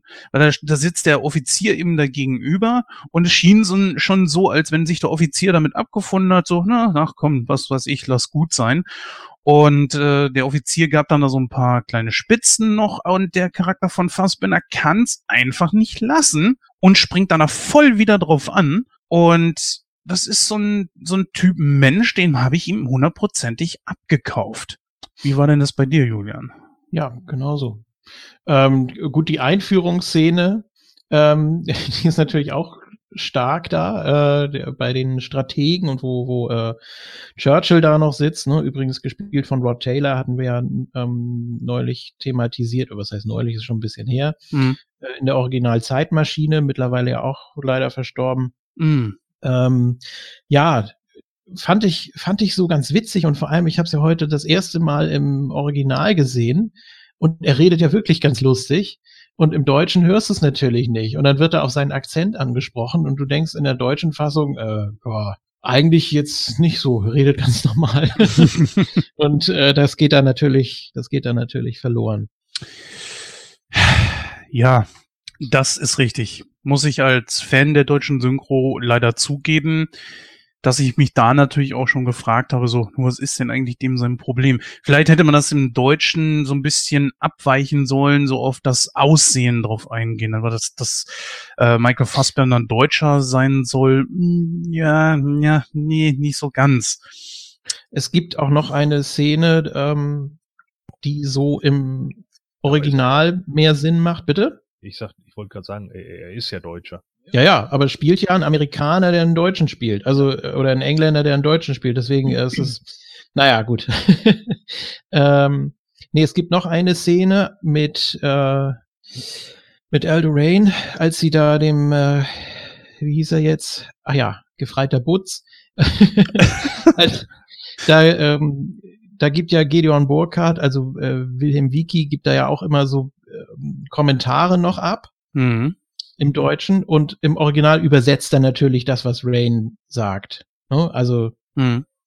es gibt, äh, es gibt eine vergleichbare Szene bei Contact. Ähm, da werden ja auch in den Signalen die verschlüsselten Filmaufnahmen von Olympia 1936 äh, abgespielt und da wird das auch äh, nicht nur kommentiert, sondern auch übersetzt im Original, logischerweise. Weil du es eben anders nicht lösen kannst. Ne? Gut, aber das ist ein Thema für sich. Gut, das wären jetzt so die drei, die ich mir persönlich rausgesucht hatte. Wo- Habt ihr noch einen von den Bastards, die jetzt großartig beleuchten möchtet? Der Bärenjude. Eli Roth, Donny Donowitz ist natürlich, äh, ja, ist schon so von der Darstellung her, der hat einfach ein unfassbar liebes Gesicht. Das könnte ein Problem sein für die Rolle, aber, aber äh, allein auch die Einführungsszene dann, äh, erst diese, diese Schläge da, nur als er da aus dem Tunnel rauskommt, Wahnsinn, hat, hat richtig Eindruck gemacht. Ne? Ja, ist natürlich auch ein Schauspieler, der so ein bisschen Probleme hat, die ganz großen Rollen zu kriegen, finde ich. Also, ich meine, Piranha 3D oder sowas, wo ich ihn gesehen habe, ist jetzt nicht das Größte. Ich meine, ich glaube, war der nicht auch in Death Proof dabei? Gordon? Ja, aber er ist ja auch, äh, er ist ja auch eigentlich nicht wirklich, sein Hauptpunkt ist ja nicht, nicht, nicht äh, äh, Schauspieler, ne? Mhm. Sein Hauptpunkt ist, Leider. ist Producer, so, ja, leider, genau. Ja. Äh, als Producer äh, finde ich ihn auch eher schwach. Ich wusste jetzt übrigens nicht, ob er bei Death Proof mitgespielt hat, also Ich guck mal eben nach. Äh, zumindest vielleicht in der Nebenrolle, aber äh, ich weiß es nicht ganz genau, kann natürlich sein. Ja, ähm, War er dabei und zwar als äh, Doff. Sagt mir jetzt nichts. Wer kennt ihn nicht, ja. Genau. Also hier, Biermarke. also, ähm, ja, also Ja, er das ist ist ja, Duff. Entschuldigung, Gordon. Er ist ja eigentlich eher bekannt für seinen Hostel-Franchise-Bullshit da Mhm. und äh, für Cabin Fever, den ungefähr langweiligsten Horrorfilm aus den 2000ern, wo ich fast eingepennt bin, weil er so boring ist. Und ähm, ja, er ist halt so einer, der eben auf im Endeffekt ist er so ein ähnliches Kind wie wie wie äh, Tarantino, ähm, weil er auch in, äh, naja, er ist natürlich vielleicht mehr in den 80ern halt groß geworden, wie auch immer, ähm, oder er hat, hat wahrscheinlich seine, seine Hauptfilme da in den 80ern gesehen. Tarantino müsste zehn Jahre um und bei älter sein als er. Ähm, aber er ist halt so diese, diese Generation, die dann halt diesen ganzen Brutalo-Horror hier wie Jungfrau unter Kannibalen und diesen ganzen Bullshit Cannibal Holocaust und hast du nicht gesehen, gesehen haben und diesen ganzen Torture-Porn aus, aus Italien, den irgendwie die Argentos und die Fulcis und äh, wie sie alle heißen, Joe D'Amatos und äh, so rausgekotzt haben, wo es dann immer irgendwie um äh, im Endeffekt hinterher nur noch darum ging, besonders krasse Szenen noch mehr zu zeigen, nachdem man irgendwie diese Zombie-Welle in den 70ern und 80ern hatte. Und äh, damit ist er dann ja auch irgendwie rübergekommen. Der Hostel sind natürlich solche Filme, die für mich nicht funktionieren, weil so ein Film sollte halt irgendwie einen Träger haben, mit dem du irgendwie mitfieberst und der sympathisch ist. Aber wenn alle Leute amerikanische, unsympathische Arschgeigen sind, dann ist es dir halt scheißegal, ob die zu Tode gefoltert werden. Und dann langweilst du dich halt nur, äh, ja, langweilst du dich halt nur. Da sind zwar ein paar Szenen dabei, die ziemlich krass sind, aber der Film an sich funktioniert halt überhaupt nicht, weil die Leute halt alle nur, ja, Spastis sind halt. Und äh, dann denkst du halt irgendwann so, ja, das ist jetzt total toll. Äh, ich habe hier keinen, mit dem ich irgendwie Mitleid habe, aber denk mir die ganze Zeit nur so, ja, die ganzen Leute hier sind alle nur dumm. Das sind Arschlöcher, die Arschlöcher foltern. Wow, cooler Film. So, und das weiß ich nicht, ob das vielleicht funktioniert es bei den Amis besser oder so. Vielleicht können die sich da mehr mit den Leuten identifizieren. Bei mir hat es halt null funktioniert. Da habe ich die ganze Zeit nur gedacht, das ist halt, wie gesagt, eben nur dummer Torture-Porn. Deswegen, ähm, ja, sein Film Clown soll ja auch so ein merkwürdiger Scheiß sein. Ähm, den habe ich noch nicht geguckt. Äh, spare ich mir vielleicht auch. So, ähm, in der in der Rolle des Bärenjuden finde ich ihn ganz okay, aber ähm, ja, großartig jetzt irgendwie eine äh, ne, ne mega schauspielerische Leistung sehe ich davon ihm nicht. Sein Gesichtsausdruck ist auch grundlegend immer dasselbe. Ähm, da finde ich Fassbender ein bisschen besser. Fassbender würde ich auch fast sagen, ist, ist, ist der Durchbruch für ihn gewesen. Ähm, 300 hat er ja nur so eine Nebenrolle gehabt. Wahrscheinlich der wirklich große erste ist tatsächlich dann X-Men First Class gewesen. Mhm. Aber ich denke, durch Inglorious Bastards hat man einfach noch einen größeren äh, Blick auf ihn gehabt und konnte dann eben auch sehen, dass, dass man aus ihm irgendwie was macht. Bei Eli Ross, ja, als Nebenrolle okay, aber ich glaube, das, das ist keiner, der jetzt irgendwie, ähm, das ist keiner, der jetzt irgendwie einen Film trägt. Äh, Julian, zwei, drei Sätze zu Sönke Möhring als gefreiter Wutz. Äh, Butz, du hast ihn ja vorhin schon angesprochen.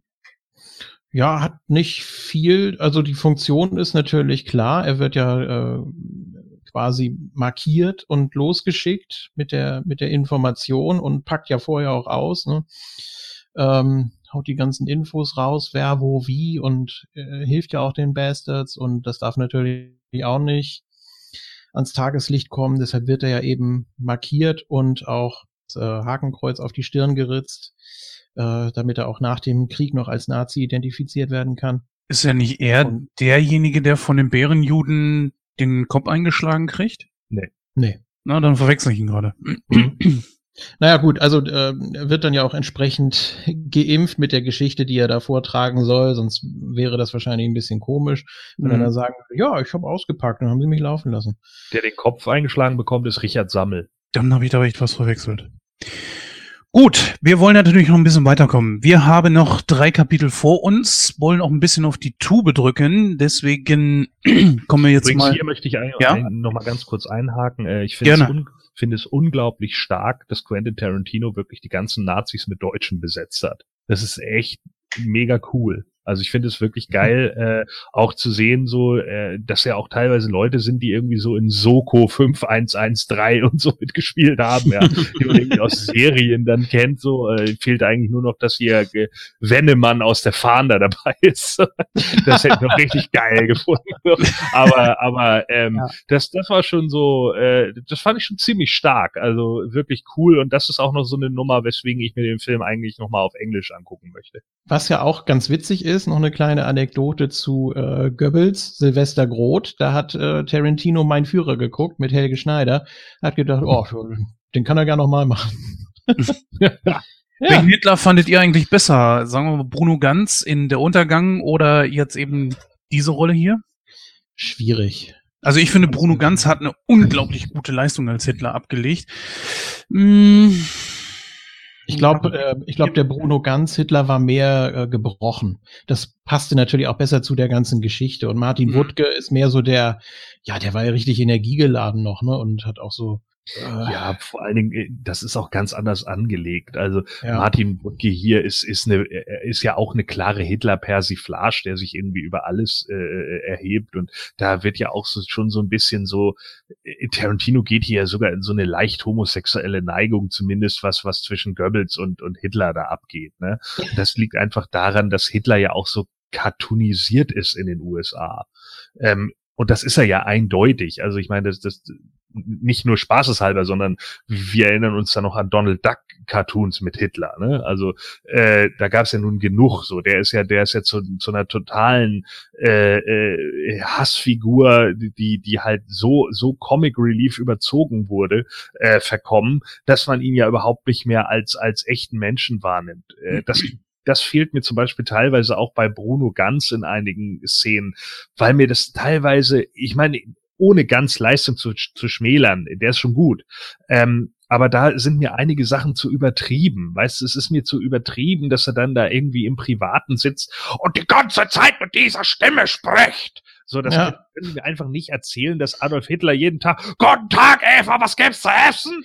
Ja, so redet der doch nicht die ganze Zeit so. Das ist halt alles so, so, oh, meine Güte, das ist manchmal einfach zu sehr drüber. Hier bei Wutke ist das natürlich vollkommen klar. Das sind so Nebenszenen und die werden dann halt irgendwie so behandelt. Und für den Film hier passt das. Der Untergang ist eine ernste Sache. Und da äh, muss ich einfach sagen, ist mir ganz manchmal ein bisschen zu drüber. Aber das ist vielleicht auch nicht unbedingt seine Schuld. Das kommt ja auch drauf an, wie der Regisseur den anlegt. Da kann man aber auch noch mal Helge Schneider loben, der da äh, die ruhigen Momente ganz gut auch rübergebracht hat. Also auch eine sehr, sehr starke Leistung in mein Führer, muss ich auch noch mal erwähnen. Gut, um ein bisschen auf die Tube zu drücken. Ähm, Kapitel 3. Wir machen Sprung von insgesamt drei Jahren ins Jahr 1944. Die in Kapitel 1 geflohene Shoshana Dreyfus hat jetzt einen Decknamen, einen wirklich sehr schönen französischen Decknamen, nämlich Emmanuel Mimieux. Finde ich sehr schön. Ja, sie so hat, schön französisch, das kann ja nur fake sein. Ne? So. Nee, aber ern- ernst, ich finde ihn, finde ihn wirklich schön. Mimieux. Naja, Ja. ist auch egal. Völlig unwichtig. Sache ist die, dass sie jetzt unter dieser Tarnidentität ein Kino betreibt, das sie von, ich glaube, ihren Zieheltern in Wahrheit äh, geerbt hat. Und jetzt wird sie von einem deutschen Soldaten angesprochen und auch so ein bisschen angemacht. Er steht also auf sie. Und das ist der eben von äh, Daniel Brühl gespielte, äh, wie heißt jetzt der? Voller. Zoller, genau. Und das ist ja so ein deutscher Nationalheld geworden, über den ein Film gedreht wurde. Er war nämlich äh, in einer Situation, wo er laut Legende, ob das wirklich stimmt, zumindest in dem Filmuniversum, äh, das werden wir nicht erfahren, aber er soll weit über 100 Gegner getötet haben als Scharfschütze von einem Turm aus, äh, über, glaube ich, zwei oder drei Tage hinweg. 250 alleine vom Turm aus. Also er erzählt das ja nochmal komplett auf, äh, um da auch so ein bisschen anzugeben. Und insgesamt meine ich, er hat glaube ich gesagt, über 300 in Italien und 250 da von dem Turm aus oder irgendwie so. Also unfassbar viele. oh, teilweise schon ein bisschen ähm, oben oben drüber, würde ich mal sagen. Also ob das wirklich so, äh, naja, ne, in Zeiten von Propaganda äh, möchte ich dem nicht ganz so Glauben schenken, aber spielt auch jetzt keine Rolle. Auf jeden Fall ist über ihn ein Film gedreht worden und er ist ein sehr charmanter deutscher äh, Soldat, der auch versucht, die gute Shoshana rumzukriegen. Hat natürlich keine Ahnung, mit wem er es da zu tun hat. Sie bleibt allerdings ziemlich auf Distanz und ja, ist trotzdem. Angewidert, natürlich. Völlig logisch. Ja, na, ja, sicher, klar. Ne? Man hat So. ja auch gesehen, da etliche, äh, nicht nur, nicht nur, na, nicht nur, nicht nur Goebbels, sondern auch, äh, den er dann noch trifft im Restaurant und so, die haben sich ja alle eine Französin angelacht. Und er will das eben auch. Und warum sollte ihm das nicht gelingen als, äh, als Held, in Anführungsstrichen? Kommt für mich übrigens gleich einer der, ich glaube, die zweitstärkste Szene in dem Film, aber kommen wir noch drauf. Äh, kurz eben zu Ende erzählt, worum geht's da noch weiter in dem, dem Kapitel. Ähm, ich weiß jetzt nicht mehr genau warum, aber auf jeden Fall wird sie ins Spiel gebracht, wo es darum geht, dass dieser Film, diese Uraufführung von einem größeren Kino in dieses kleinere Kino äh, verlegt werden soll. Ich glaube, dass sogar Zoller der, der Grund dafür war.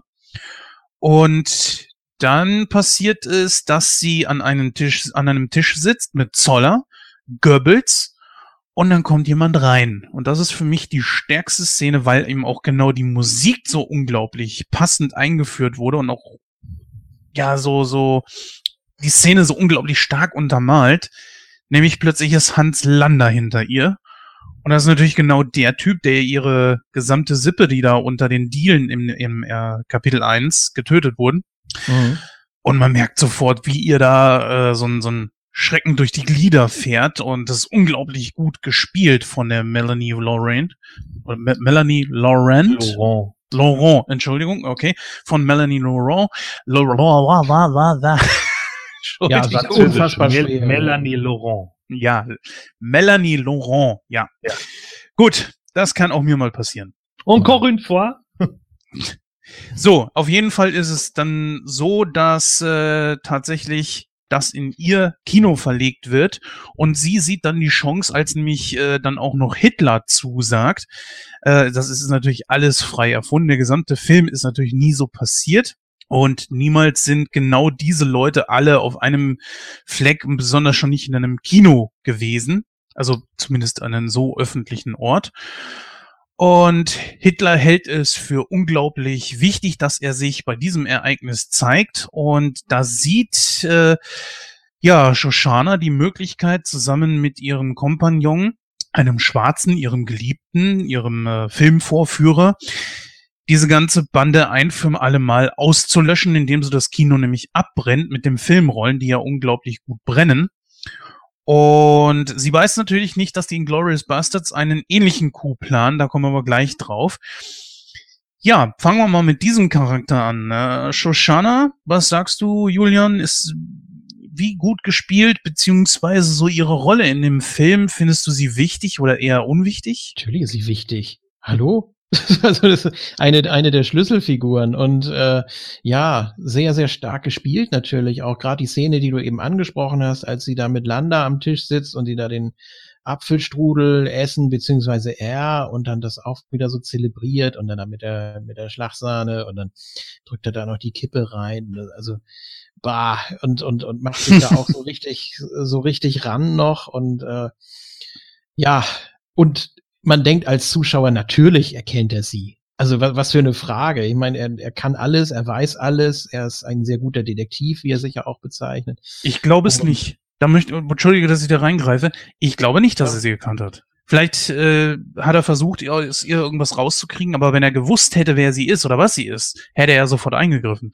Er hat ihr Milch bestellt. Er hat sie nicht äh, erschossen, als sie auf der Flucht war. Ähm, er hat mit ihr gespielt, ganz eindeutig, meiner Meinung nach. Aber gut, das ist. Äh, ja, ich bin da auch nicht hundertprozentig sicher, ob er, ob er. Ich glaube, das kann man auf beide Weisen äh, interpretieren. Mhm. Äh, aber ich, ich glaube auch nicht, dass da. Ich glaube, dass äh, Tarantino hier bewusst damit spielt, ja. ähm, dass man die gesamte Zeit glaubt, er hat sie erkannt. Und als er ihr dann die Milch bestellt und den äh, Strudel, ist es ein Strudel? Ja. Was sie da essen, ähm, äh, dass er das genau äh, und die Creme, ja, äh, die, die Schlagsahne, aber das, das gibt's ja dann da nicht, da ist es dann ja Creme, äh, ja. die er dann da irgendwie besorgt und sowas. Äh, ich glaube, als er dann Milch bestellt, dass dann, dass man als Zuschauer auf die falsche Fährte gelockt werden soll und man sich denkt, scheiße, jetzt ist es genau wie bei dem Milchbauern. Er mhm. führt sie jetzt vor und dann hat er sie und das war's. So, ja. und genau das passiert eben nicht. Und ich glaube, das ist eigentlich der Hintergrund. Man soll glauben, dass er sie erkennt und er hat sie nicht erkannt.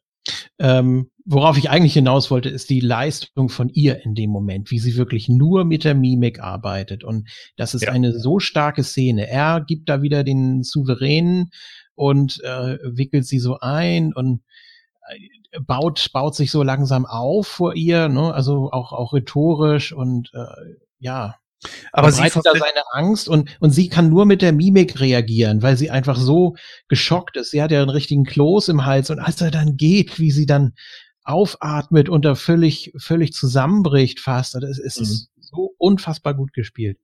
aber sie ist in dieselbe Schockstarre verfallen wie der Milchbauer. Also das muss, Hans Lander muss da irgendetwas Ähnlich. haben, dass die Leute ja, sich getriggert. Ja, ja, die fühlen sich sofort in der Defensive, sofort äh, sehr devot und auch immer ganz, äh, ja, so, Ja. so total in der Schockstarre und wissen überhaupt nicht, wie sie ihm gegenüber reagieren können. Und das ist dann sein Element. Das ist schade, dass wir in dem Film leider nicht sehen, wo es dann mal nicht bei ihm funktioniert. Ich finde, bei äh, dieser Szene mit Aldo, das ist kein, das bringt das nicht so rüber. Das ist was vollkommen anderes, finde ich. Weil auch dort ist er ja Herr der Lage. Er passt sich an, er ist ein Chamäleon eigentlich. Also ähm, Äh, es ist, es ist schwierig, ihn, ihn auszurechnen. Oder er weiß einfach ganz genau, bevor er die Leute trifft, mit wem er es zu tun hat und stellt sich auf sie ein. Und das ist so perfide daran, Ja, ja. denke ich. Naja gut, also ich denke schon, dass er es in diesem Fall nicht wusste. Ja, Es war seine Aufgabe und er hat dann auch versucht, aus ihr so ein bisschen schlau zu werden. Aber ich glaube, dass einfach ihre Maske in dem Fall gehalten hat. Denn ich glaube, wäre es wirklich so gewesen, ich meine, er hat sie ja nicht laufen lassen, weil er darauf Bock hatte, sondern weil er sie nicht mehr eingeholt hätte. Hm. Es sei, ja, ganz am Anfang.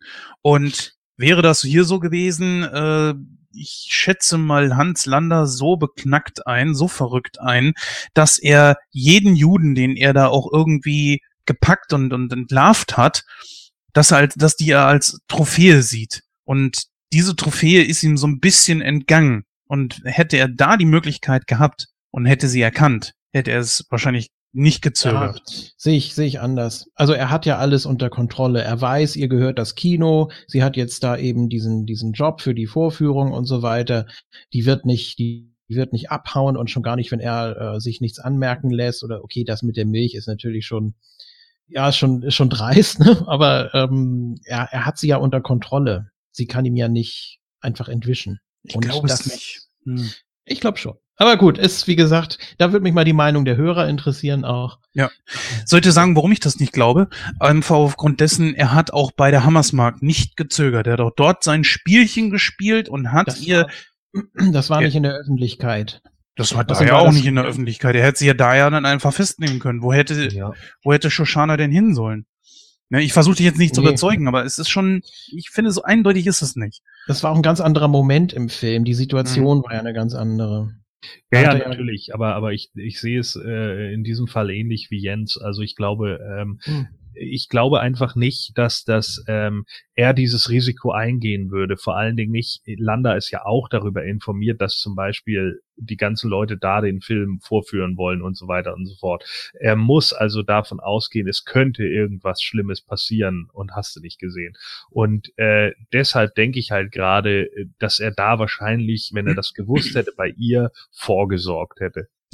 Und er hat keine Sekunde Dass er gezögert. später, also dass er später dann Ja. seinen Vorteil daraus zieht, als er dann weiß, okay, hier Aldo Rain und so sind hier der Apache und wie auch immer, ja, die sind alle da vor Ort.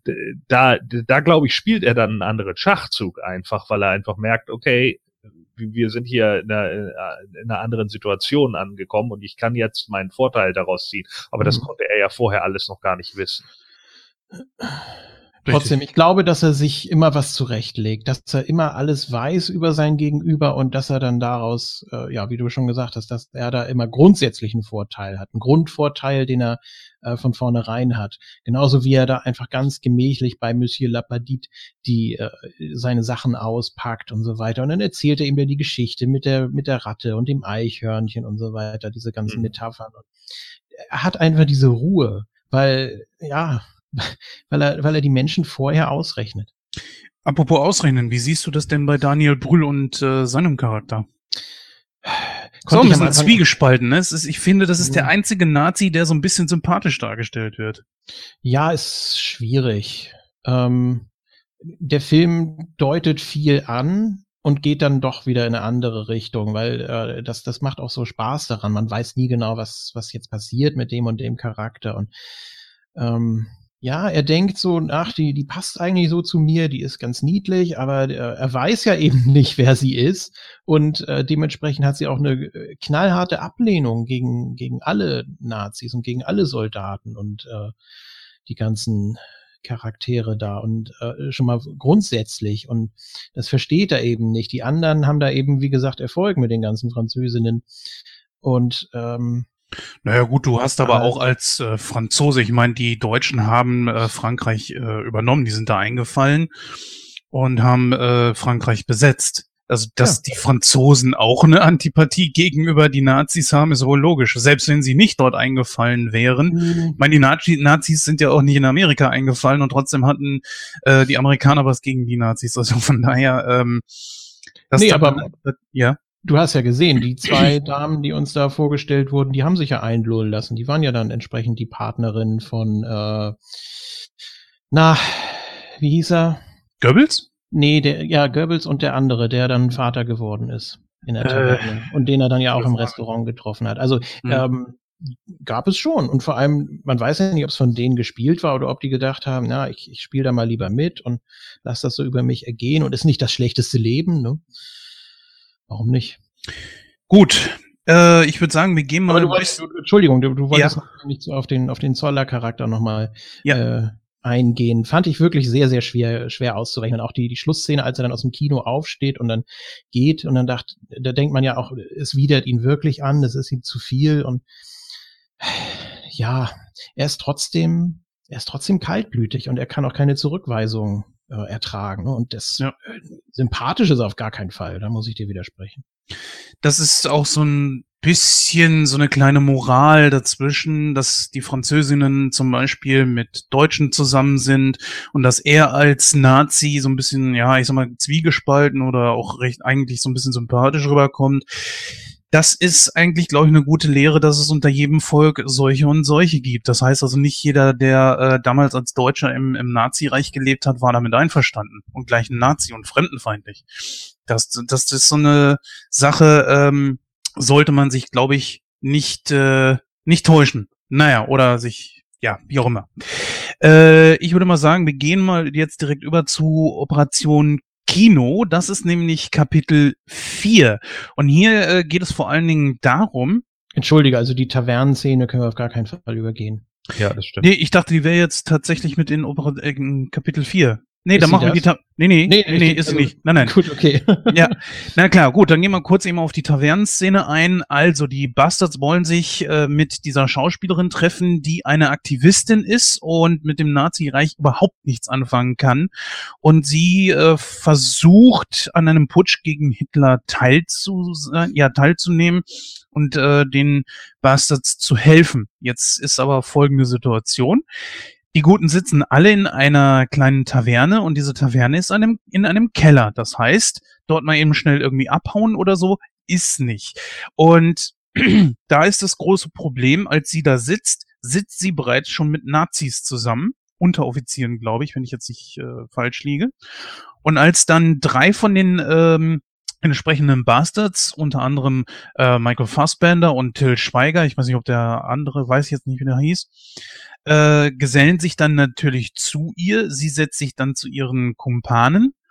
Das große Problem ist, dass da aber auch noch ein General, was ist, war das ein General Gordon? Weißt du das zufälligerweise? Major, ne? Ja, Major, glaube ich, ja. Auf jeden Fall einer, der äh, über den anwesenden äh, Nazi-Offizieren steht und sie auch dementsprechend zurechtweist. Er ist unglaublich skeptisch, setzt sich dazu und dann beginnt eine Scharade, die schon der von Landa seinesgleichen sucht. Also das ist genau das, was Gordon dann auch angesprochen hat, dass die Nazis hier nicht doof dargestellt werden, was den Film ja auch wirklich stark macht. Aber wo ich dich schon angesprochen habe, Gordon, äh, was ist deine Meinung zu der Szene? Du hast ja schon ein klein bisschen was durchblicken lassen, aber ergänze doch bitte mal. Ja, also ich meine, es ist ja erst eine relativ unbedarfte Szene so und äh, als dann die die Amerikaner, Fassbänder etc. auch Schweiger dann runterkommen und äh, dann merken, Scheiße, ähm, hier sitzen eigentlich noch mehr Leute, äh, die eigentlich gar nicht hier sein sollten. Was ist da eigentlich los? Und das ist halt ein dummer Zufall. Und die Schauspielerin ist dann irgendwie der Meinung, wenn wir jetzt gehen, dann fällt das auf. Ja, und dann erkennen sie euch eher. Und der Punkt ist halt, dass, äh, war das August Diel, ja, ne? Ja. Der Major? Ich weiß es nicht, also den kannte ich ehrlich gesagt nicht. Äh, ich meine, es ist August Diel gewesen. Mhm. Ähm, der äh, hat auch bei Salt mitgespielt. falls äh, an, mit Angelina Jolie. Mhm. Naja, ist auch egal. Auf jeden Fall, ähm, Ja. der, dem fällt dann ja irgendwann irgendwie auf, äh, irgendwas stimmt hier nicht, ja. Und äh, er kannte das dann schon an dem Akzent und so weiter und so fort. Und dann äh, erzählt halt Fassbender irgendeine Geschichte, dass sie da angeblich, weiß gar nicht, äh, sagt er was von Leni Riefenstahl oder so? Ich weiß nicht genau, auf jeden Fall von irgendeiner, irgendeiner äh, Geschichte, dass ja angeblich er und sein Bruder dann für so einen Film gefilmt wurden und so weiter und so fort. Ja, ja, genau, genau. Ne, letzten Endes äh, erkennt er es dann daran, wie er die drei zeigt, weil er den äh, Daumen über den kleinen Finger legt, während die Deutschen halt äh, die drei immer mit dem Daumen, dem Zeige und dem Mittelfinger zeigen. Ja. Und dann äh, sagt er halt, ja, ich weiß nicht, was ihr hier macht, aber auf die Charade habe ich keine Lust mehr. Und äh, dann erzählt er ja, wenn du jetzt abdrückst, dann hast du keine Eier mehr. Und das fand ich halt richtig gut, dass er dann auch so verbissen geblieben ist und sagt, wir gehen hier alle nicht lebend raus. Ja. Also der, auch, auch überhaupt so diese Ideologie auch so hart äh, verinnerlicht zu haben, dass er genau weiß, mein Leben ist jetzt hier vorbei und es ist mir scheißegal. Ja. Das ist halt schon, ist- ja. Also ich meine, Ja. das musst du reintun. Was, was ist das für eine, für eine Szene? Du weißt in dem Moment, hier gibt es keinen glücklichen Ausgang. Das ist aber so ein Tarantino-Ding einfach. Also der Ja. macht ja gern diese Standoffs und dann Genau. ähm, alle wissen Bescheid und äh, auch das Finale von Kill Bill natürlich, ohne das jetzt wieder auszubreiten. Ähm, das ist alles so, so angelehnt und man geht sehr souverän damit um und man äh, ist auf den Tod vorbereitet und diese ganze Szene ist auch eine der besten überhaupt. Und äh, ich, ich, ich finde, dass das ist, es ist einfach so unfassbar, wie nur durch Dialoge und Mimik eine so unfassbare Spannung aufgebaut werden kann. Ähm, das, das, Ja. das gibt's überhaupt nicht. Also ich, ich, ich weiß gar nicht, wie ich, wie ich diese Szene beschreiben soll. Die ist, die ist der absolute Wahnsinn. Ähm, äh, vor allem weiß man da ja auch nicht genau, was, was ist da jetzt los? War das vielleicht doch eine Falle von der, von Hamas Mark, weil sie ja auch wirklich, äh, ja, eine schlechte Schauspielerin spielt. Also, das, man riecht das ja auch wirklich förmlich und es ist, es ist so gut. Und dann dieses, dieses Spiel da mit den Karten und den Namen und dann kommt da doch einer rüber und dann eben der, jetzt gucke ich gleich nach, wie der heißt, das macht mich verrückt. äh, Ja, denn. äh, der, der Vater wird. Ach ja, ähm, Ja, wie heißt er? Wie heißt er? ja, ich komme auch Äh, nicht drauf. Aber ich weiß, wen du meinst. Wilhelm, ne? Wilhelm, ja. Ähm, der, der dann, der dann rüberkommt und da die ganze Szene und dann will sie da endlich auspacken und ja und äh, Hitler selber kommt zur, äh, kommt zur, zur Filmvorführung oder äh, das, das will sie ja alles erzählen und dann wird sie immer gestört und das sind unfassbar starke Momente in der Szene, die, äh, die immer angeteased werden und dann geht das doch nicht und dann ja, und dann steht da eben Hellstrom auf, da aus dem, aus dem Hinterzimmer, macht da noch den Plattenspieler aus und geht dann dazu. Und ja, das ist mir auch aufgefallen mit dem Akzent. Und es, nee, ich, ich, ich Ja, liebe vor diese allem- Szene. Vor allen Dingen, wo ja dann, äh, wo man dann ja erstmal diesen, diesen äh, Gehorsam haben will, ne, äh, und, und Fassbender diese, diese Ja. ähm, Hierarchie, diese Rangordnung ja auch noch abspult und er dann gleich so sagt, äh, ja, äh, okay, dann gehe ich mal zurück. Und dann kommt er, schaltet er sich aber ein und sagt, vielleicht darf ich dann mal nachfragen. Ja. Äh, was ich halt auch schon ziemlich stark fand, wo du am Anfang noch so denkst, ah ja, jetzt, ne, jetzt puttet er ihn in seinen Place und dann so, ja, äh, also zeigt ihm halt, wo sein Platz ist und dann kommt eben der nächste und du denkst, oh, scheiße. Und dann auch die, die Tarnung so aufrecht zu erhalten und du weißt wieder nicht, ab welchem Moment weiß es oder hat er eine Ahnung oder die ganze Zeit schon und ah, ich, ich, ich liebe sowas einfach, diese, diese Kopfspielchen, wo du dann auch weißt, wer hat da jetzt eigentlich gerade den kürzeren gezogen? Ähm, wie, wie ist, wie ist es angelegt? Und je öfter du diese Szene siehst, desto mehr ähm, versuchst du da auch rauszulesen einfach. Und es gelingt aber nicht, weil es immer noch genau so oder so ablaufen kann. Und ja, und dann bis, bis dann eben die Maske fällt und so dann mit, mit der, mit der drei anzeigen und der Blick dann auch von Hellstrom, wo du dann auch so denkst, oh, okay, jetzt, jetzt hat er ihn. Stimmt, das mit der drei, die wird ja ganz anders gezeigt bei, bei den Deutschen. Und da habe ich irgendwie noch so gedacht, gibt es vielleicht doch noch eine Rettung? Sagt sie dann plötzlich, ja gut, okay, das ist ein Schauspieler, ähm, Kollege, aber äh, ich, ich weiß es nicht, keine Ahnung. Das ist eben kein Deutscher. Und okay, sie haben es sie haben es durchschaut, ne, aber dass dann trotzdem die Grundtarnung nicht auffliegt. Oder irgendwas denke ich mir da immer, wie man das hätte lösen können, aber Mhm. egal. Starke Szene. Gut, um ein bisschen August auf die. Thiel, äh, übrigens vielleicht noch mal kurz, kennt Mhm. ihr vielleicht, ähm, der ist relativ viral gegangen, 2002 aus dem Film Tattoo, Mhm. Nee. war ein, äh, weil das ein deutscher Horrorfilm, also so ein Psychothriller war. Mhm. Sagt mir Auch nicht? Nee. Gut. Ich hab's versucht, man kann ja mit euch nicht arbeiten.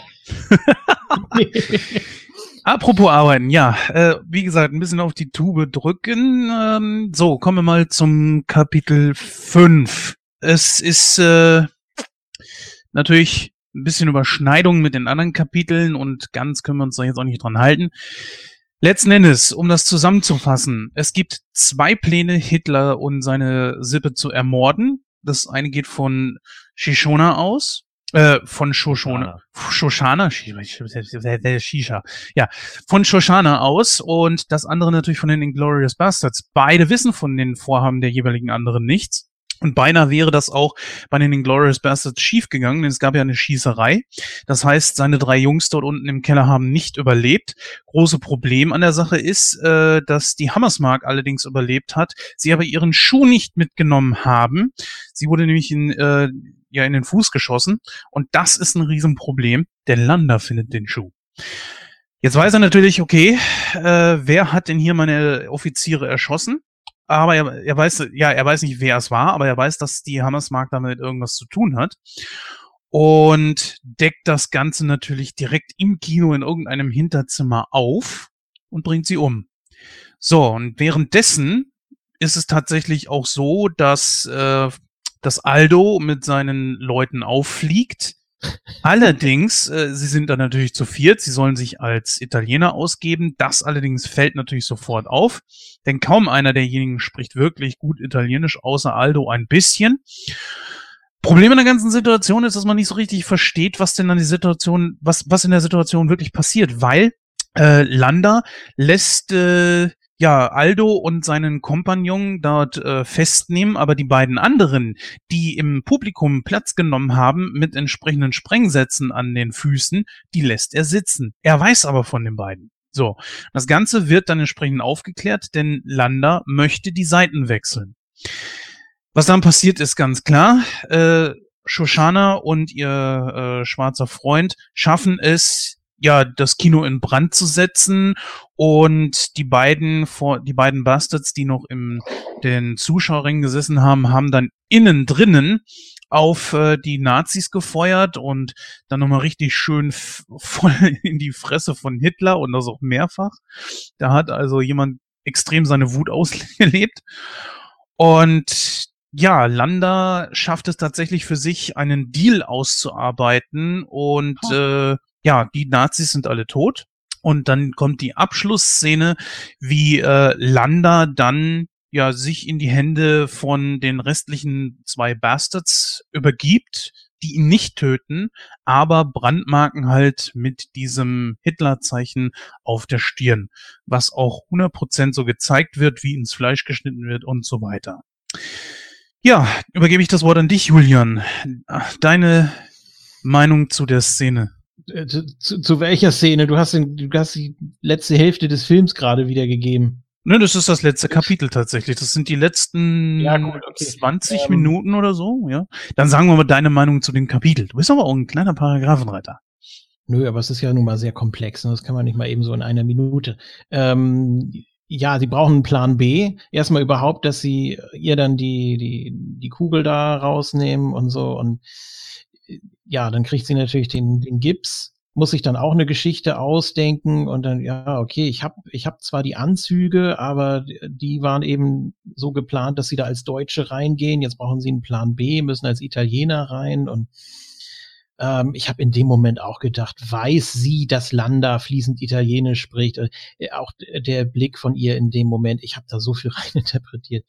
Ähm, ja gut, sie lassen sich dann darauf ein und das funktioniert natürlich nicht, weil Landa erst zu ihr kommt, ach, mit dem Fuß und welchen Berg in Paris haben sie denn bestiegen und äh, wo er dann so auch so völlig irre lacht und sich dann auch gleich entschuldigt und aber in dem Moment auch weiß, ja, ich habe sie, ich habe sie alle vier enttarnt, entlarvt. Ähm, Und dann textet er die da auf Italienisch zu. Ist auch so eine schöne Szene, vor allem auch wie Brad Pitt das, äh, das darstellt. Und mhm, aha, ja, gut, okay. So, ich guck mal irgendwo anders hin, vielleicht hört er auf. So, also wirklich, wirklich auch eine tolle Szene. Ähm, sie dann alle so das, was sie auswendig gelernt haben, an Italienisch, ihre Namen und äh, ja, dann eben noch so ein paar Sätze und dann immer, wenn er was gesagt hat, so einen ewig langen Text. Ja, sie. naja. Ähm, Zeigt sich natürlich auch wieder die große Stärke von Landa, dass der plötzlich auch noch Italienisch kann. Der kann ja alles, das ist ja, ja das Problem.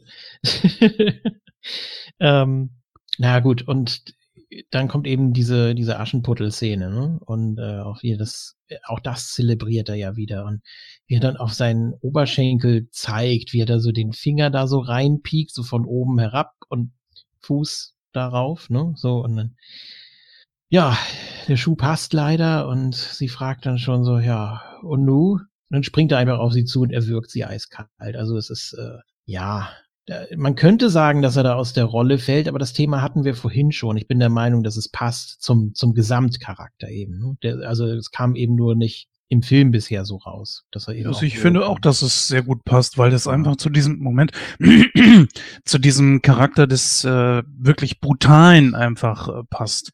Ja. Und das ist nämlich einer der Gründe, warum ich auch die, die Nummer mit Shoshana oder Shoshanan eben nicht glaube, dass er sie erkannt hat. Ja. Äh, weil er dafür sorgen würde oder Sorgen tragen würde, dass diese Leute äh, ums Leben kommen. Und die hat Shoshana wäre ihm ja auch körperlich komplett unterlegen. Er wüsste, er, er hat mhm. die komplett in der Tasche. Zumal er sie wahrscheinlich auch nie erkannt hat. Ähm, äh, sie ist ja weggerannt und er hat sie nur von hinten gesehen. Er weiß ja gar nicht, wie sie aussieht. So, und bei ihr, bei der Schauspielerin ist es eben auch so. Er weiß jetzt ganz genau, okay, er hat sie da im Sack, sie kann da nicht mehr weg. Äh, und in dem Moment rastet er dann einfach aus. Er weiß, er hat sie, er hat das Reich verraten und ihn verraten und wie auch immer, ihn auch noch belogen mehrfach. Und äh, dann macht es sie halt kalt. Ja, weil er eben auch die Möglichkeit dazu hat. Und da sehe seh ich ganz genauso, das passt vollkommen zu dem Charakter. Ähm, bei den anderen Jungs fühlt er sich ja auch schon komplett überlegen. Ja, da zuckt er. Ja, das super. Ja. Und dann kommt der Headbutt. So. Ja. Das war auch. Da hast dich gefreut, ne? Ja. Ja, natürlich. Ja. Wer, wer denn nicht?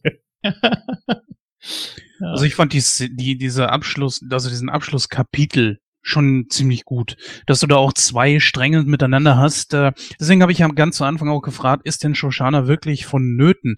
Weil du hast ja eigentlich zwei Leute oder zwei Parteien, die versuchen auf Hitler und äh, die Nazis dort einen Anschlag zu verüben. Das heißt, wenn du einen aus äh, diesem ganzen Szenario rausstreichen würdest, hättest du so einen ähnlichen Effekt wie bei Indiana Jones 1, dass Indiana Jones gar nicht gebraucht wird, weil es passiert ja trotzdem, ob er da ist oder nicht. Und deswegen fragte ich am Anfang so, naja, ist sie wirklich so vonnöten? Hm, ich weiß es nicht. Am bei ja, die Bastards sind ja auch nicht wirklich erfol äh, erfolgreich. Doch. Ja, alleine wären sie es nicht gewesen. Ähm, ja, was, was heißt alleine? Also wenn sie so Lander äh, einfach in die Fänge geraten wären und er der geblieben wäre, der die ganze Zeit über war für den Zuschauer, dann natürlich nicht, klar. Und das, ähm, das mit dem Film, was dann äh, Shoshana und äh, Marcel, was sie dann ja auch noch vorbereiten, ganz akribisch, ähm, das ist natürlich für den Effekt, klar. Hätte man, hätte man auch weglassen können. Ich meine, wenn die sowieso alle sterben und da, und da verbrennen, äh, dann, dann hätten die nicht vorher auch noch so einen Film gucken müssen, wer dafür verantwortlich ist. Also äh, einfach nur um sich zu rächen, da hätte das auch gereicht. Aber sie wollte das eben auch, ähm, das, das wollte sie eben auch noch mitnehmen und ja, war, war natürlich ein großer Effekt, klar. Ja, zum Schluss, äh, Gordon, diese Szene am Ende, wo Landa da noch schön dieses Hakenkreuz ins Gesicht geritzt hat, das müsste doch dein Ding gewesen sein, oder? Ja, äh, ging eigentlich. Also ähm, ich fand es eigentlich erstmal ziemlich witzig, wie er dann da, äh, this is a bingo! Sagt man das? This is a bingo. Man sagt einfach nur Bingo. Bingo! Ja. Ja, Also ich bepiss mich da jedes Mal wieder drüber. Auch sein Gesicht ist so großartig, ist einfach Ja. nur gut. So, äh, dieses Nachfragen, sagt man das so? Das ist ein Bingo. ja. Hammerdumm einfach, das ist so hammerdumm. Das ist einfach nur super. Und wie er dann irgendwie mit denen verhandelt und Aldo hockt dann da auch so, the fuck? Ja, Ja. wieso kommt er jetzt mit der Scheiße durch bei meinen Vorgesetzten? Das kann doch wohl nicht wahr sein. Und dann äh, merkst du, da finde ich Brad Pitt auch richtig gut, weil du anhand seiner Mimik einfach siehst, ey, das kann nicht wahr sein, dass so ein Arschloch hier jetzt hofiert wird. ja. Und dann äh, machen sie ja da halt den Deal und dann kommt eben sein Apache durch, sagen wir es einfach mal so, ja, weil er einfach weiß, ich habe hier auch viele meiner Leute verloren. Dann erschießt er erstmal den Hansel, der da mit ihm rumläuft, äh, wo dann Landa schon sagt, sind Sie wahnsinnig? So, und dann, äh, ja, und dann sagt er, ja, ich mache jetzt mal dies. Ja, Sie werden sich da vor dem Militärgericht. Nee, ich krieg, krieg einen Klaps auf die Finger, ich weiß schon, wie das läuft. ja. So, und das fand ich, fand ich schon ziemlich gut, so, ne, dass er ihm dann einfach mal zeigt, ja, bei den anderen, da bist du ziemlich beeindruckend und so, aber jetzt spielst du auf unserer Seite so und jetzt bist du hier einfach nur so ein 1,70 großer Spacken, den ich total zusammenprügel, wenn ich das will. Und jetzt mache ich das, worauf ich Bock habe, ja, und dann gibt's eben das Hakenkreuz ins Gesicht. Abschließende Frage, bevor wir noch zur Bewertung kommen, weil wir ja ein bisschen auf die Tube drücken müssen. Ähm, ja, leider, ne? Das ist, heute haben wir ein kleines Zeitlimit. Mhm. Äh, könnt ihr euch vorstellen, Adam Sandler, der ja auch für die Rolle des äh, Aldo angefragt wurde. Bitte. Also, darüber, darüber müssen wir gar nicht diskutieren. Wir können lieber mehr über den Film reden. Ja. So. Aber könntest Bela du dir das B, vorstellen? Bela B als, äh, als Kartenabreißer, beziehungsweise als, äh, ja. Ja, aber mal, mal, mal im. Ernst, könntest du dir das vorstellen, er als Aldo? Nein, Nee, weiter. weiter. Ja, weiter, kommen wir zu unserer Bewertung des Films. Was? Ja, da kannst du ja noch das, was dir fehlt, reinbringen. Und vielleicht kommt ja noch eine kleine Diskussion raus. Ich kann ja auch nicht an alles. Was? Alles? Oh Gott. Ja, versuch dich mal kurz zu fassen. Mal gucken, ob du Nee. es schaffst. Nee, bei dem Film mit Sicherheit nicht. Äh, Aber Ja. fang gern an, ja. großes, großes Drama natürlich auch zum Schluss. Ne? Also erstmal, wie sie da am, am Fenster steht und dann äh, kommt ja auch dieses Lied, ich weiß gar nicht, war das äh, David Bowie? Hm. Naja, jedenfalls äh, diese, diese Vorbereitung da, wie sie dann da auch äh, sich da Rouge aufträgt, wie so eine Kriegsbemalung und so und eiskalt ihren Plan durchziehen will und dann tritt sie da eben raus in die Lobby und äh, bereitet alles vor und ja, und dann kommt es ja noch leider zu dieser hochdramatischen Szene mit äh, Zoller. Auch wieder so ein typisches Tarantino-Ding. Das musste ja unbedingt mit rein, wie sie sich da gegenseitig in Zeitlupe noch ja richten und ja eine sehr sehr dramatische Szene einfach und äh, ja, aber sie weiß, sie hat's geschafft, sie hat das Ganze ausgelöst und ja, lebt quasi durch den Film, äh, den sie gedreht hat, auch noch weiter. Und äh, ja, der Zoller, der kann dann noch mal sein, seine letzte Amtshandlung da vollziehen und äh, drückt da noch ab mit letzter Kraft und so. Und es ist unfassbar hochdramatisch und ja. Alle Übrigens- sterben. Und alle sterben. Und, auch der, der, der Film hier, ähm, Stolz der Nation, der ist ja auch tatsächlich komplett auf DVD und Blu-ray mit drauf. Ne? Also, also wer will, kann sich den dann noch angucken und kann man auch vielleicht verstehen, warum äh, Hitler geweint und Goebbels, nee, Hitler gelacht und Goebbels geweint hat und danke und äh, ihr bester Film bisher. Und so. Ja, das meinte ich halt damit. Ja, ne? ja, das ist- nur dieses leicht ins Homosexuelle Ja, ja, abdriften, wahrscheinlich, ne? Und wo, wo er da auch noch, wo er da noch so rausgeht und dann zu den beiden äh, Türstehern da oder ja, Kaugummi. so, was? Wieso das denn? So, naja. Warum, warum äh, sprengen sich die beiden anderen eigentlich dann im Endeffekt doch mit in die Luft? Das ist auch eine Frage, die ich mir selber gestellt habe. So aus Sicht äh, des Zuschauers, sie wären natürlich sowieso nicht rausgekommen. Aber Ja. das wissen sie ja nicht. Ja. Ich glaube, dass das von Anfang an ein Selbstmordkommando war. Klar. Und äh, sie wollten erst einmal sicher gehen, dass sie so viele wie möglich auch mit in den Tod reißen. Und dann kam ihnen natürlich dieses Feuer dann noch ziemlich gut entgegen. Und sie wussten ja auch nicht, dass äh, alles abgesperrt war. Beziehungsweise weiß ich gar nicht, ob das Teil der, des Plans der Bastards waren, dass die äh, den Kinosaal absperren oder so. Und ich glaube, dass das einfach eine Selbstmordmission war und äh, sie wollten sowieso nicht daraus. Sie, sie, Also der Song war Cat People von David Bowie, Ja. wo sie sich da vorbereitet hat. Ähm, auch die Farbe Rot spielt ja auch eine große Rolle und, und ja. Ähm, ja, weiß gar nicht, was ich, was ich, was ich noch sagen soll. Äh, überhaupt diese, diese Szene, als äh, Landa dann sagt, äh, das letzte stimmt übrigens wirklich, wo er dann die, die Sprengladung da unter den Stuhl da noch schiebt und so. Und du denkst fast, das ist, das, das kann doch nicht sein. Und äh, man, man glaubt einfach nicht mehr, was man da sieht und es, man ist völlig überfordert fast schon, weil jede Szene für sich schon so genial ist und dann im Gesamtgefüge schon mit, mit allem drum und dran, mit den Schauspielern, mit den Dialogen, mit der Mimik, mit der Musik. Es ist einfach alles perfekt. Ähm, ich greife auch hier vorweg und ich, was, was, was soll ich machen? Was, was soll ich machen? Wo soll ich jetzt was finden? Wie oft muss ich den Film noch sehen, bis ich irgendwas finde? Äh, 100. ja, das ist doch mal ein Wort. Das müssen wir, das müssen wir dir jetzt nur noch antrainieren bei entsprechenden Superheldenfilmen. Dann äh, ja. gut, Gordon, dann lass mal hören. Ja, also ja, 100 müsste für mich schon ein absolut perfekter Film sein. Ähm, Ja.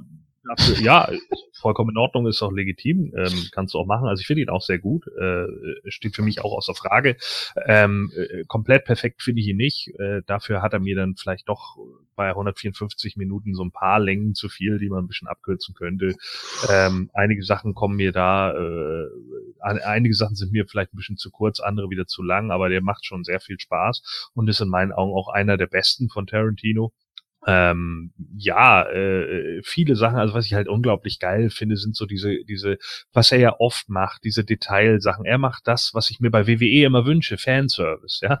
Und äh, das ist, das ist so das, was ich an ihm irgendwie cool finde. Selbst so die, man, selbst die deutschen Nebenrollen äh, mit Ludger Pistor aus Balko besetzt, ja, also zu, zum Totlachen. Wie geil das ist, dass er dann sagt, oh, hast du auch ein Autogramm bekommen von dem Zoller? Toll. Ja, Wobei er der noch ja der hat ja sogar bei Schindlers Liste noch eine kleine Nebenrolle. Ja, genau, aber so Ja. geil, weißt du, und dann auch, auch so dieses typische einfach, Ja. wo ich so dachte, oh mein Gott, Alter, wie geil, dass man ihn so von RTL kennt und der ist in dem Film mit drin, ey. Deswegen sagte ich ja auch vorhin mit Soko 5113 oder so, so Leute, die halt einfach in, in so Serien, du hast die irgendwann mal gesehen und die spielen jetzt in diesem Film mit, ist halt auch für, für, für deutsche Zuschauer ist es super geil. Das ist Ja. einfach geil. Das finde ich großartig von ihm.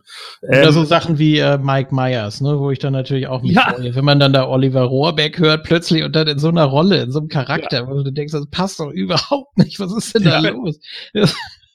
Klasse. Und Klasse. äh, dann natürlich auch so Sachen wie äh, hier, dass dass äh, Aldo Ray sich da äh, den den äh, ähm, den italienischen Namen gibt von dem von dem äh, Enzo, äh, der der ja den der den Original Inglorious Bastards gemacht hat, also den Ja. von 78, ne, ein Haufen verwegener Hunde, äh, wo man übrigens nicht sagen kann, dass es äh, dass es ein direktes Remake ist ähm, der, was ja auch immer einige Leute behaupten, ja, ist ja ein direktes Remake von dem 78er. Nee, ist es nicht. Es ist eine komplette Eigeninterpretation. Ja, die teilen sich so ungefähr den Namen.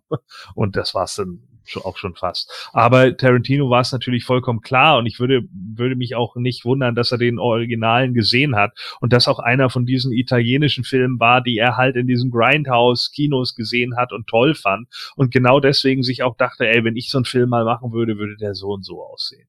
Und genau das ist es. Und dann weiß er halt genau, ja, okay, das ist hier Enzo Castellari und äh, den baue ich da jetzt irgendwie mit ein. Ja, und nehme halt den Namen. Und da, das ist eben das, was ich einfach so geil finde. So diese, die, diese Detailverliebtheit da rein. So. Ja. Ne? Und was man ja äh, witzigerweise Eli Roth äh, auch zugute halten muss in seinem zweiten Hostel, dass er da dann den, den Regisseur, glaube ich, hier von den Kannibalenfilmen genommen hat, der dann selber einen Kannibalen spielt in seinem Film. Das war noch ein guter Gag, so. Ne? Aber äh, ja, wie gesagt, also äh, Tarantino setzt das halt immer auf ein anderes Level. Auf Und sich selbst bringt er ja immer ein. ne? Entschuldigung, noch mal ganz kurz. Ja, den stimmt. Schriftzug, den Schriftzug von Inglourious Bastards hat er geschrieben. Dann äh, habe ich gelesen, dass er einer der Skalpierten war. ja, der erste, der erste, der Und- skalpiert wird, ist er. Ja. Und äh, angeblich auch die Hände von, von Landa, äh, als er, als er die erwürgt hat. Also Weiß ich nicht, ob das stimmt. ich hätte eher gedacht, die Hände, als er die Füße in der Hand hat. ja gut, das kann natürlich auch sein. Ich glaube, äh, wenn ich wenn ich ganz genau, äh, äh, ich mag mich irren, aber ich glaube auch, dass er in diesem äh, Film äh, über den über den Zoller, äh, dass er da einer der anstürmenden Soldaten ist, der erschossen wird. Das kann auch sein, ja. Aber vielleicht, vielleicht habe ich mich da auch verguckt, das weiß ich nicht. Ähm, ja, auf jeden Fall natürlich äh, ein großartiger Film und äh, ich finde, da gibt es auch wenig dran auszusetzen, auch wie ich ihn jetzt vor kurzem nochmal gesehen habe, mit meiner Freundin und einer anderen Freundin von uns haben wir den zusammengeguckt und auch die Beklemmtheit, die die beiden auch hatten, gerade auch in diesen Szenen, wo er dann eben den Strudel isst oder auch der Anfang war für die beiden schon so beklemmt. Also äh, meine Freundin Melina hat auch gesagt, was ist das denn für ein Arschloch? ich habe gesagt, ja, genau das ist es, ne? Das ist super in Szene gesetzt. Und sie meinte auch, boah, der ist schon echt krass, das ist schon ein harter Bad Guy. So. Und genau das ist eben auch das, was ich irgendwie äh, äh, finde und wo man einfach auch Tarantino äh, zusprechen muss, dass er das echt gut rübergebracht hat. Und äh, ja, ich sehe das auch so, der ist sehr weit oben und deswegen gebe ich ihm 93 Prozent. Das ist mal eine Ansage. Ja, schwierig da jetzt noch einen draufzusetzen, deswegen werde ich es gar nicht versuchen. Ich persönlich gebe dem Film 89 Prozent, einfach auf, aufgrund dessen, dass es noch einige Filme gibt, die für mich weit drüber sind. Aber 89 ist ja jetzt auch nicht verkehrt. So, ich werde mal gucken, was haben wir denn da im Durchschnitt? 94. Ja, genau. Und zwar 93,667, also 94 aufgerundet. Top. Wobei ich da die Frage stellen muss an dich. Ja, natürlich gibt es bessere Filme, aber es ist ja nun mal ein Tarantino, den kannst du nicht in ein bestimmtes Genre packen. Ähm, deshalb ist der auch noch mal etwas spezieller zu behandeln, denke ich. Also mhm. es ist die Frage, ähm, was, was da alles mit drin steckt. Welche, welche Genres oder ist es überhaupt einem Genre zuzuordnen? Ist es einfach nur Bizarro World? von, von vorne bis hinten kann das jeder deuten, wie er will. Also ich, ich finde kein Genre dafür. Ähm, aber du Deshalb wolltest ja eher was bezüglich meiner Wertung. Nein, nein, nicht, nicht, nicht der Wertung, weil du sagtest, ähm, oder, oder ich weiß auch nicht, äh, welche, welche Skala man da anwenden soll. Deshalb habe ich dafür, einfach weil es ein ganz eigenes Genre ist, was sich nicht irgendwo unterordnet, deshalb habe ich da die maximale Wertung gegeben. Mhm. Ähm, einfach, einfach außer Konkurrenz, sage ich mal. Man kann natürlich versuchen, das Tarantino-Genre an sich, es gibt ja auch das Tarantino-Universum, haben wir auch schon kurz angeschnitten, mhm. äh, kann man dann ja auch versuchen mit einzufügen, aber ich glaube, das würde auch zu weit führen. Ich würde Nun, ich kann, frag mich übrigens, wie du auf 93,6 kommst. Wir kommen glatt auf 94. Ist mir hier so ausgeschmissen worden. Ja, aber 282 durch 3 sind 94. However, aufgerundet kommen wir sowieso auf das. Also über das brauchen wir jetzt nicht diskutieren. So, kommen so oder so auf äh, 94 Prozent. Um da mal ein bisschen kurz drauf einzugehen, ist es schlicht und ergreifend einen Film wie äh, Django Unchained finde ich besser, ein Tuck besser als diesen hier. Ist die Frage, was man, was man sehen will oder wie, wie man, wie man es einordnet, ja. Ja, wenn ich jetzt einfach mal bei Tarantino bleibe, finde ich, dass Django Unchained einfach die bessere Thematik ist. Einfach weil mich dieses Sklaventhema eher anspricht, als wie dieses leider schon zuhauf durchgenudelte, zumindest habe ich es zu häufig gesehen über den Zweiten Weltkrieg. Was den Film natürlich nicht schmälert, aber für mich ist Django Unchained einfach noch ein bisschen besser. Allen voran Dingen auch, äh, wenn es nur allein wegen der Musik ist, die bei mhm. mir natürlich unglaublich viel Nostalgie auslöst. Ne? Ja, gebe ich, gebe ich dir recht, wobei ich nicht sagen würde, dass Inglourious Bastards ein Zweiter Weltkrieg-Film ist. Er spielt zu der Zeit, äh, es spielen die entsprechenden Charaktere mit, die man zum Teil auch aus der Realität kennt, aber ich würde nicht sagen, dass es ein, dass es ein Kriegsfilm ist. Also es nutzt das Szenario und das Setting ähm, und die, die Symbolik, aber ich würde den da nicht mit, mit einsortieren. Wie gesagt, das ist unfassbar schwierig. Und die, die schwarzen Thematik, die wird ja auch deutlich mit aufgegriffen wieder, ne? Ja. Natürlich auch zu, zu tausenden Filmen, das ist ganz klar. Ja. Aber ich glaube, das würde auch ein bisschen zu weit führen, um das jetzt irgendwie zu filtern. Das muss ja auch jeder für sich selber wissen. Es ist vielleicht auch eine Kriegsfilm-Persiflage, ne? Es ist im Endeffekt ja. ja. eigentlich immer das, was Tarantino immer macht. Er macht einen, einen Fanfilm an das Genre. So. Und zeigt dann, wie Ja. er sowas darstellen würde. So wie ich es eben auch bei Kill Bill mit den Eastern Western, wie es bei Death Proof mit diesen Action äh, Auto-Verfolgungsjagden-Filmen ist, so, dass äh, Django Unchained eben mit den Western dann direkt äh, das, das finde ich halt ist immer so, so, ein- so ein Fanfilm, eine Hommage da dran, irgendwie, so eine, so eine, ja, eine Liebeserklärung an diese Filme irgendwie. Mhm. Ja, aber er bringt ja auch Western-Elemente hier rein und beziehungsweise Ja, auch sein, sein eigenes, sein eigenes Genre, wenn da zum Beispiel äh, Goebbels am Tisch sitzt und dann kommt da erstmal eine riesige gelbe Einblendung, äh, die zweite Hand und so, was weiß ich nicht alles. Ja. Wo der Film dann kurz unterbrochen wird oder diese kleine, kleinen Trailer für Stieglitz und so weiter. Ähm, das ist, das ist natürlich sehr, sehr typisch und das kann man in jedem Film fast machen. FSK denke 16. ich. Oder, oder, oder versucht es, ne? das stimmt. Wir haben jetzt viel über den Film diskutiert. Es wird mit Sicherheit irgendwas auf der Strecke geblieben sein. Ja, ich denke aber trotzdem, dass man 94 Prozent im Gesamten dann schon sehr gut leben kann. Das wird dem Film sehr gerecht. Ja, und liebe Hörer, äh, an dieser Stelle seid ihr natürlich mal wieder gefragt. Wir würden gerne eure Meinung zu dem Film entsprechend äh, gerne wissen. Dies könnt ihr natürlich in den Kommentaren schreiben. Die Wege kennt ihr mittlerweile. Ihr kennt den Weg über die Social Medias etc. Geht einfach auf www.nightcrow.de. Dort könnt ihr selbst direkt eine, eine Nachricht verfassen oder halt eben über die dort verlinkten Kanäle. Ja, wir gehen jetzt über auf äh, Kino aktuell und da hören wir uns dann gleich.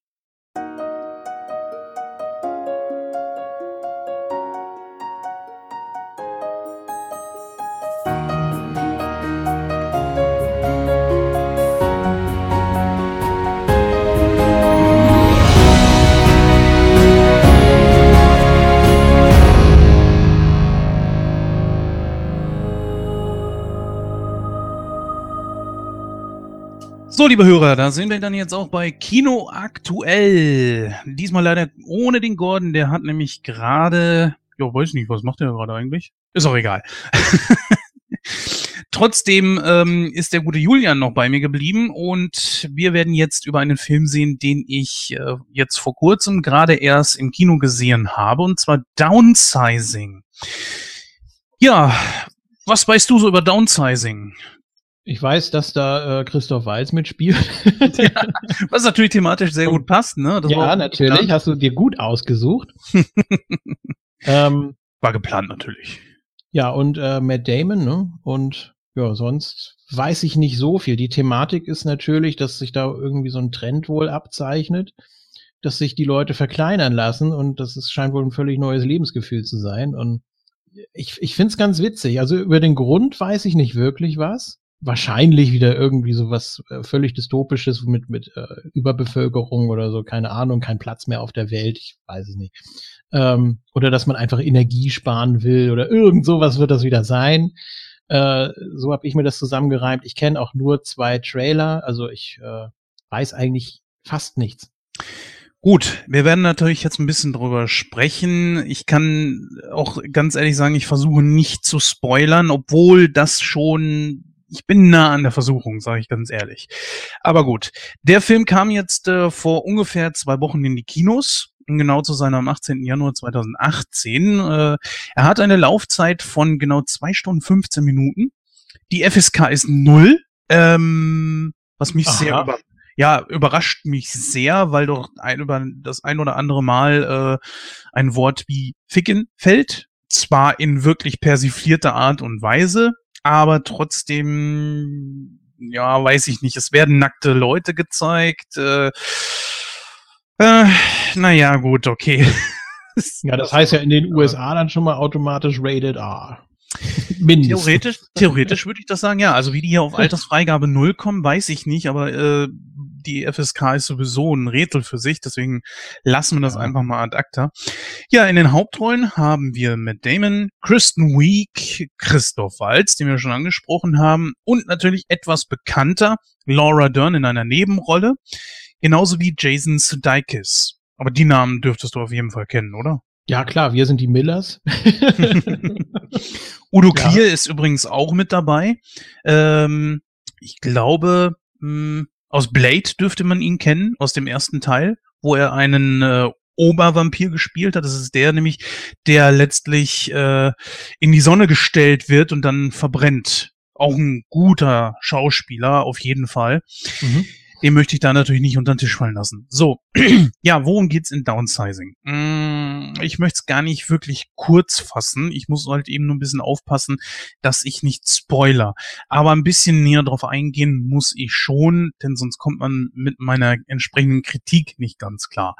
Vorneweg, ich habe mich auf diesen Film eigentlich gefreut. Ist natürlich so ein außergewöhnliches Thema und eigentlich genau was für mich.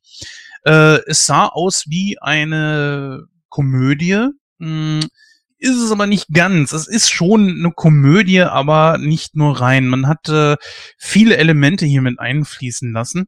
Und auf die möchten wir jetzt gerne kurz eben eingehen. Ja, aber wie gesagt, worum geht's in dem Film? Tatsächlich hast du gar nicht so unrecht. Ähm, es ist aufgrund von Überbevölkerung auf der Welt. Äh, man merkt einfach schon so, okay, man kommt nicht mehr lange so weiter klar. Die Menschen werden, es werden, die Menschen werden einfach auf diesem Planeten unglaublich zahlreich, immer zahlreicher. Und die Frage ist natürlich, wie lange geht das noch so gut? Ähm, es ist ja nicht nur das Problem von Platz, es ist ja auch das Problem von äh, Nahrungsmittelknappheit. So, und dann grasiert natürlich auf der Welt auch viel Armut und dann ist es tatsächlich am Anfang des Films so, dass ein boah, glaube ich, dänischer Wissenschaftler ist das, glaube ich, der äh, genau eben diese Formel entdeckt, womit man Menschen schrumpfen lassen kann. Und das wird dann letztlich der Welt auch irgendwann ein paar Jahre später auch präsentiert. Und es gibt tatsächlich auch schon ein paar Menschen, die sich haben verkleinern lassen. Die leben in einer ja entsprechenden kleinen Stadt extra für sich alleine, wo sie leben können, wie als wenn sie groß wären. Sache ist natürlich auch ein großer Vorteil dabei, äh, wenn du klein bist, ist das Geld, was du jetzt als großer verdient hast, um ein Vielfaches mehr wert. Das heißt, ich glaube, äh, das Pärchen hier von äh, Matt Damon und Kristen Week, eine, die beiden heißen Sofranek mit Nachnamen, haben irgendwie, wenn sie alles verkaufen würden, ein Startkapital von ungefähr 120, 125.000 Dollar. Da sagt sie, das ist ja gar nicht so viel wert, das ist es, äh, äh, sieht nur auf den ersten Blick nach viel aus, aber dann sagt man ihr, ja, das ist aber mal in der Welt, in der sie dann leben werden, 1,2 Millionen Dollar. Aha, okay. Die beiden entschließen sich, das machen zu lassen Problem an der ganzen Geschichte ist, dass sie sich kurz vorher äh, umentscheidet. Das weiß allerdings Matt Damon nicht, also Paul, und lässt das durchziehen. Er erwacht und seine Frau ist nicht da. Damit verrate ich nicht viel, weil das ist ja schon im Trailer verbraten worden. Meiner Meinung nach großer Fehler. Das wäre ein sehr schöner Twist im Film gewesen, aber bitteschön, das ist ja mittlerweile so. Ich rate auch dazu, nicht mehr jeden Trailer unbedingt anzugucken, weil das nimmt dann schon irgendwie ein bisschen so die, äh, die Lust auf den Film.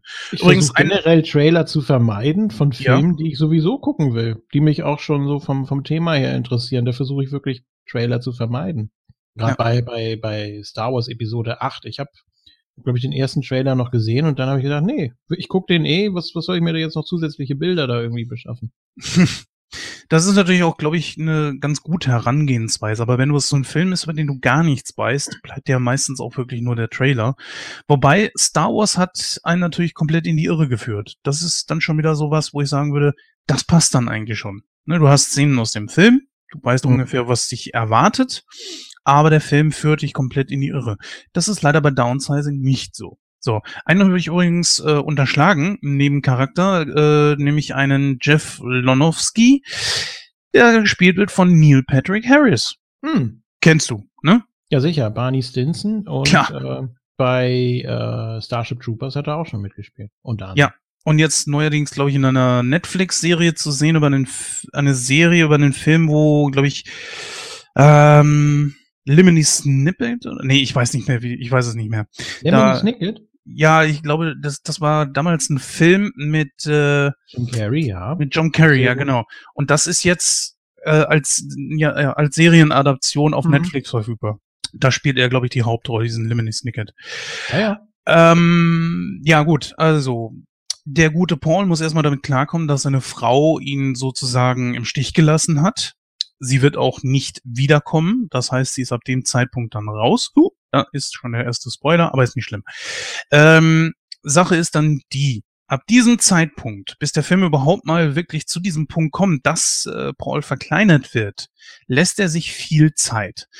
Wenn man bedenkt, so, okay, was könnte dann kommen? Ist die Zeit meinetwegen auch gerne in Kauf genommen, kein Problem.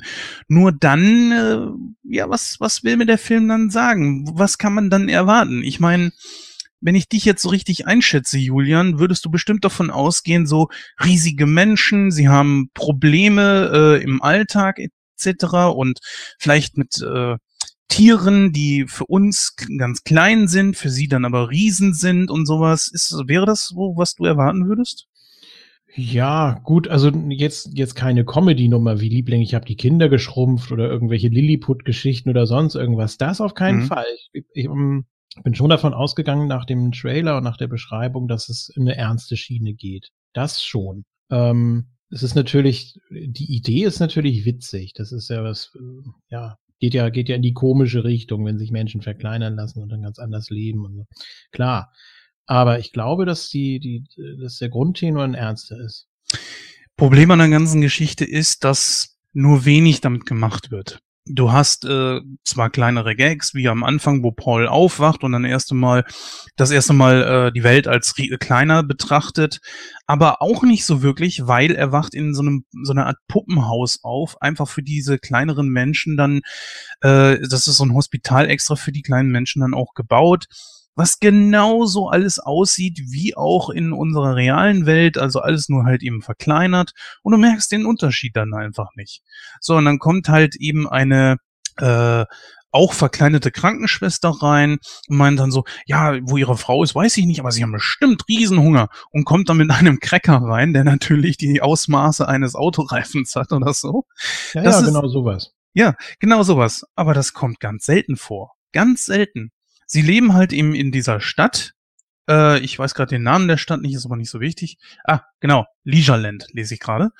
Und in Leisureland leben halt eben alle Kleinen und sie sind durch ein riesiges Kuppeldach von der Außenwelt geschützt. Das heißt, sie haben auch nichts zu befürchten von, sagen wir mal, Ratten, Katzen, Hunden oder irgendwas, was für sie natürlich immens groß und dann natürlich auch gefährlich ist.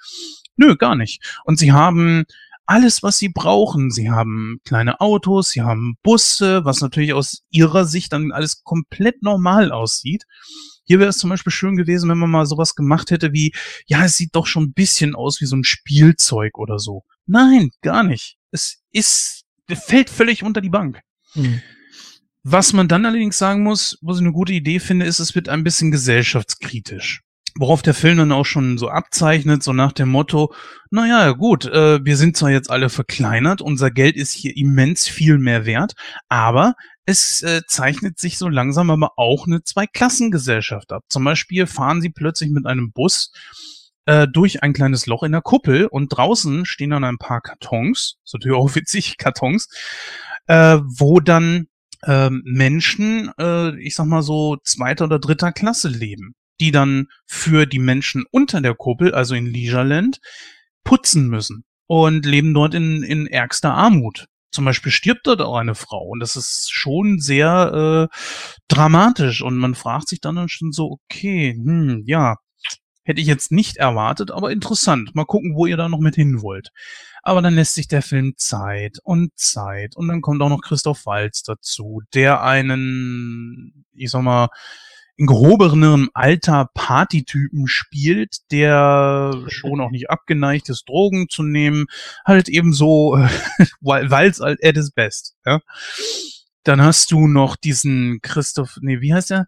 Ähm, Udo Kier dazwischen, der den, wo scheinbar ein Kumpel von Christoph Waltz spielt.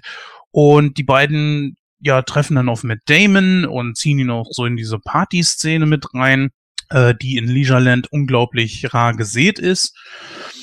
Und er allerdings gerät dann halt an diese Frau, die bei Christoph Walz äh, putzt, namens Ngok Lan. Und diese zieht ihn dann halt eben mit in diese Welt außerhalb von Leisureland, was auf drei Kartons bezogen ist. Weiß, sieht nicht wirklich aus wie Kartons. Ich meine ja, das sind so ja, verkleinerte Baracken oder sowas.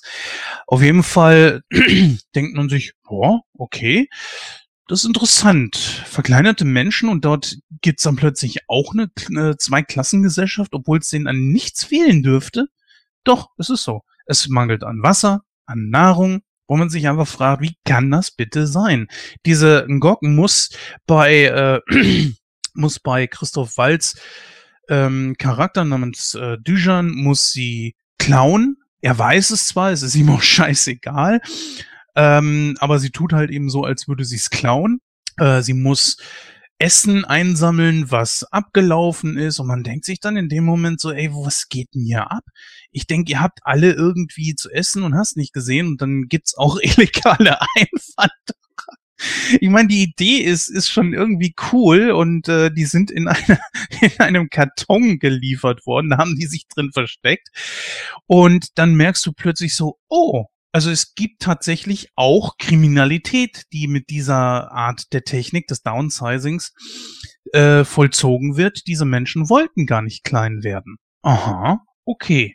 Nur dann kommt ein Part, den möchte ich jetzt nicht wirklich großartig äh, beschreiben. Ich bin ja schon ziemlich viel darauf eingegangen. Ähm, es wird entdeckt, dass es mit der Welt irgendwann zu Ende geht. Und dann fahren sie, die, ich glaube, das sind Matt Damon, Chris, nee, Matt Damon, Christoph Waltz, Udo Kier und äh, diese Hong Chao, die die in Gog spielt, die gehen auf eine Weltreise, um das erste äh, Dorf zu sehen, was von downsize, also downgesizten Menschen äh, gebaut wurde und die verfallen in so eine Art Kult und wollen unter die Erde und du denkst dir, hä, was zum Teufel geht hier eigentlich ab? Was will mir dieser Film eigentlich sagen? Und am Ende, nee, das Ende werde ich nicht spoilern. Nee, bitte ähm, nicht. Ja. Und ich gucke den auf jeden Fall. Würde ich dir auch empfehlen, aber nicht im Kino. Ja. Nicht im Kino. Hm. Ne? Ist, ja, es ist einfach tatsächlich so, dass man sich fragt, äh, okay, warum äh, seid ihr nicht mehr so auf diese Thematik des Verkleinerns eingegangen? Was weiß ich, dass man ähm, vielleicht als Mensch dritter Klasse gesehen wird oder so. Es kommt nur ganz kurz mal drin vor, wird aber nicht mhm. wirklich thematisiert und sowas. Es wird ja als ähm, Fortschritt, es wird doch als Fortschritt verkauft, als Trend, oder nicht? Warum sollte das dann Richtig, aber im Negatives sein? Hm. Es wird im Film dann aber auch gesagt, dass sich nur ganz wenige Menschen, äh, ich glaube, das ist kein Spoiler, nur drei Prozent der Menschen haben sich laut dieses Wissenschaftlers dazu entschieden, sich downsizen zu lassen. Und das reicht dann natürlich nicht. Und dann ist auch so die große Frage, warum gehen die unter die Erde, obwohl das wahrscheinlich noch viele Jahrhunderte dau äh, dauern wird. Ist auch etwas, was Christoph Walz dann auch äh, ansagt und sagt so, weil ähm, einer dieser Charaktere entscheidet sich oder ist damit am Hadern, soll er mitgehen, soll er nicht mitgehen? Und dann dieser ganze gesellschaftskritische Part, den sie da aufgemacht haben, ist auf einen Schlag völlig weg. Und dann frage ich mich wirklich so, ihr nutzt diese Thematik des Downsizens nicht? mit vielleicht mal ein paar coolen Effekten oder so. Äh, sie, dann frage ich mich, wozu ist es überhaupt da, um etwas so zu schaffen wie in, sagen wir mal, The Walking Dead, wo auch eine völlig neue Weltsicht geschaffen wurde und wie verhalten sich die Menschen in dieser Situation?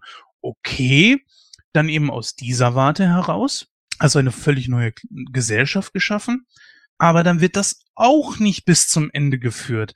Und man fragt sich einfach, was soll das dann? Ich weiß nicht, ob nur ich das so sehe, aber ich war nicht ganz zufrieden mit diesem Film. Ich war, sag mal, ähm, wir können uns gerne noch ein bisschen drüber unterhalten. Ich sag mal meine Wertung. Meine Wertung ist in etwa so 56 Prozent. Oh, das ist sehr schlecht. Ähm, Guckbar, aber nicht, nicht ausgereift weil du hohe Erwartungen hattest oder weil du ähm, den Fokus gerne woanders gehabt hättest. Kann man, kann man nachvollziehen, ja. Aber dann, dann würde ich dir empfehlen, können wir auch gerne nochmal besprechen, wenn ich ihn dann auch gesehen habe. Ähm, wenn du ihn dann nochmal gesehen hast, vielleicht. Würde ich sowieso empfehlen, dass man ja. Filme, die so. Ähm, ja, das Problem ist einfach, dass ich nicht so richtig verstanden habe, was will mir dieser Film jetzt eigentlich sagen. Das große Problem hatte ich auch bei Mother, den ich als einen der schlechtesten Filme bezeichnet habe, die ich je gesehen habe. Damit mhm. möchte ich ein bisschen zurückrudern. Mir gefällt der Film immer noch nicht. Ähm, Will ich auch noch sehen, also sag nicht zu viel. nee, nee, da will ich überhaupt nichts drüber sagen. Es ist einfach nur ein Film gewesen, der äh, jetzt um mal ein sehr extremes Beispiel rauszusuchen, wo ich auch noch ein bisschen zurückrudern würde, die Prozentzahl ein bisschen anheben, aber es ist einfach so, worauf will dieser Film denn jetzt wirklich hinaus? Was wollt ihr mir erzählen? War es jetzt ein Fehler, sich downsizen zu lassen? War es gut? Äh, diese Geschichte von wegen sich verkleinern zu lassen und dann merkst du so plötzlich auch so Klassenunterschiede, Rassenhass, das haben die alles irgendwo mitgenommen und man fragt sich, warum? Wieso? Ihr seid so verkleinert, ihr werdet von den großen Menschen mit allem versorgt, was ihr braucht und da muss trotzdem äh, diese Asiatin, ich weiß nicht, ob es eine Japanerin oder Chinesin war oder so, keine Ahnung, auf jeden Fall muss sie Sie hat übrigens das Bein verloren. Ähm, sie ist kurz davor, einen Hüftschaden zu erleiden, weil äh, sie, ja, gut, ich will nicht zu tief reingehen. Aber die Sache ist halt eben, dass ich mich schon frage, warum geht man nicht näher drauf ein? Was, was wollt ihr mir denn jetzt erzählen? Und warum dann nochmal ein erneuter Twist mit diesem, mit dieser Weltuntergangsnummer? Und dann wieder diese Zwei-Klassengesellschaft oder Drei-Klassengesellschaft fällt völlig unter den Tisch. Das Einzige, was irgendwie äh, man merkt schon am Ende so, was mit diesem Charakter von Matt Damon passiert. Was, werde ich nicht sagen. Hm. Aber Ja, das kann man nachvollziehen, finde ich am Ende.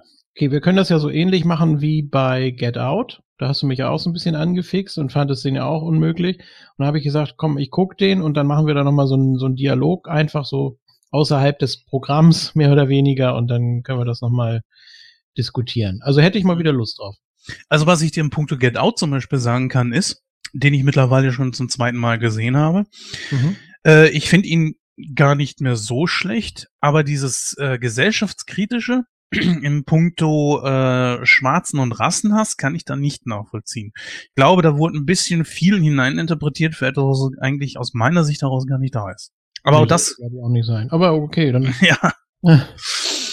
Gut. Ja, ähm, hast du noch irgendwelche Fragen oder wollen wir das dementsprechend abschließen? Ich meine, ich habe ja einen ziemlich langen Monolog gehalten. du hast ihn auf Deutsch gesehen, ne? Mhm. Der, Der- lief ja auch äh, nicht auf Englisch oder so. Keine Chance. Ach so, okay. Nö, Obwohl, äh, es ist jetzt nicht wie bei äh, dem besten Beispiel von gerade eben bei Glorious Bastards, dass da irgendwas ist, was möglicherweise wichtig für die Handlung ist, was verloren hätte gehen können. Eigentlich nicht. Das kann man sich getrost in Deutsch geben. Er wird ja auch gefragt, ob er nervös ist und dann sagt er ja auch, kleines bisschen. Das ist natürlich auch im Englischen, glaube ich, lustiger. Na gut. Ja, da spielt man natürlich auch mit drauf an, so nach dem Motto und auch äh, was halt eben, da beginnt zum Beispiel auch einer der Charaktere darüber nachzudenken, irgendwas aufzubauen, ja, ähm, um einfach noch reicher zu werden. Nur wozu? Ja, die könnten ein Schlaraffenlandleben führen und trotzdem fällt das in so bestimmte äh, Richtungen wieder zurück, in alte Gewohnheiten oder so. Und das wäre sehr interessant gewesen, das mal richtig auszubauen. Aber das spielt am Ende leider wirklich keine Rolle mehr. Aber trotzdem. okay, ich bin gespannt. Können wir Ja. gerne dann demnächst äh, nochmal diskutieren. Gut, liebe Hörer, dann gehen wir jetzt mal über zur Verabschiedung. Dann dürfte auch der Gordon wieder da sein, der, wie ich jetzt sehe, wohl schon wieder im Chat ist, aber die Klappe gehalten hat. Danke an dieser Stelle. Ja, hören wir uns dann gleich wieder zur Verabschiedung. Bis gleich. Ja, liebe Hörer, damit sind wir auch schon am Ende dieser Sendung angelangt. Es war ein unglaublich geiles Thema, das wir heute zum äh, Hauptthema gemacht haben. Wie gesagt, äh, schreibt uns dazu mal eure Meinung, auch gerne zu äh, Downsizing, wie ihr das Ganze gesehen habt, auch wenn wir nicht tiefer ins Detail gehen konnten. Ich würde mal sagen, wir hören uns in ungefähr zwei Wochen wieder, wenn es dann um die neuen Pforten geht. Ja, auch dazu könnt ihr natürlich schon im Vorfeld mal eure Meinung in die Kommentare schreiben. Wir werden das dann entsprechend mit in die Sendung einbauen, wenn es passt. Bis dahin, macht's gut. Ja, äh, tschüss bis dann. Ich werde mich jetzt auch verabschieden, weil mein Besuch leider schon wieder da ist. Deswegen muss ich jetzt äh, raus aus dem äh, Podcast und wir hören uns dann sehr wahrscheinlich in zwei Wochen. Tschüss bis dann. Ja, Dankeschön für dieses äh, sehr schöne Thema. Riesenfilm meiner Meinung nach. Und äh, ja, man könnte natürlich auch da wieder deutlich mehr erzählen. Man kann da noch sehr viel mehr reininterpretieren. Aber gut, es hilft nichts. Äh, es steht noch einiges mehr an. Wir haben es ja am Anfang schon erwähnt. Natürlich die 500. Moon Talk Ausgabe und dann auch äh, in ein paar Monaten das 15-jährige Jubiläum. Geht gerne auf moonsold.de und auf moontalk.net. Natürlich auch die Verlinkung zu unserem Network, unserem YouTube-Kanal. Ähm, ja, lasst gerne Feedback da. Würde uns sehr freuen. Und ja, vielen Dank. Tschüss.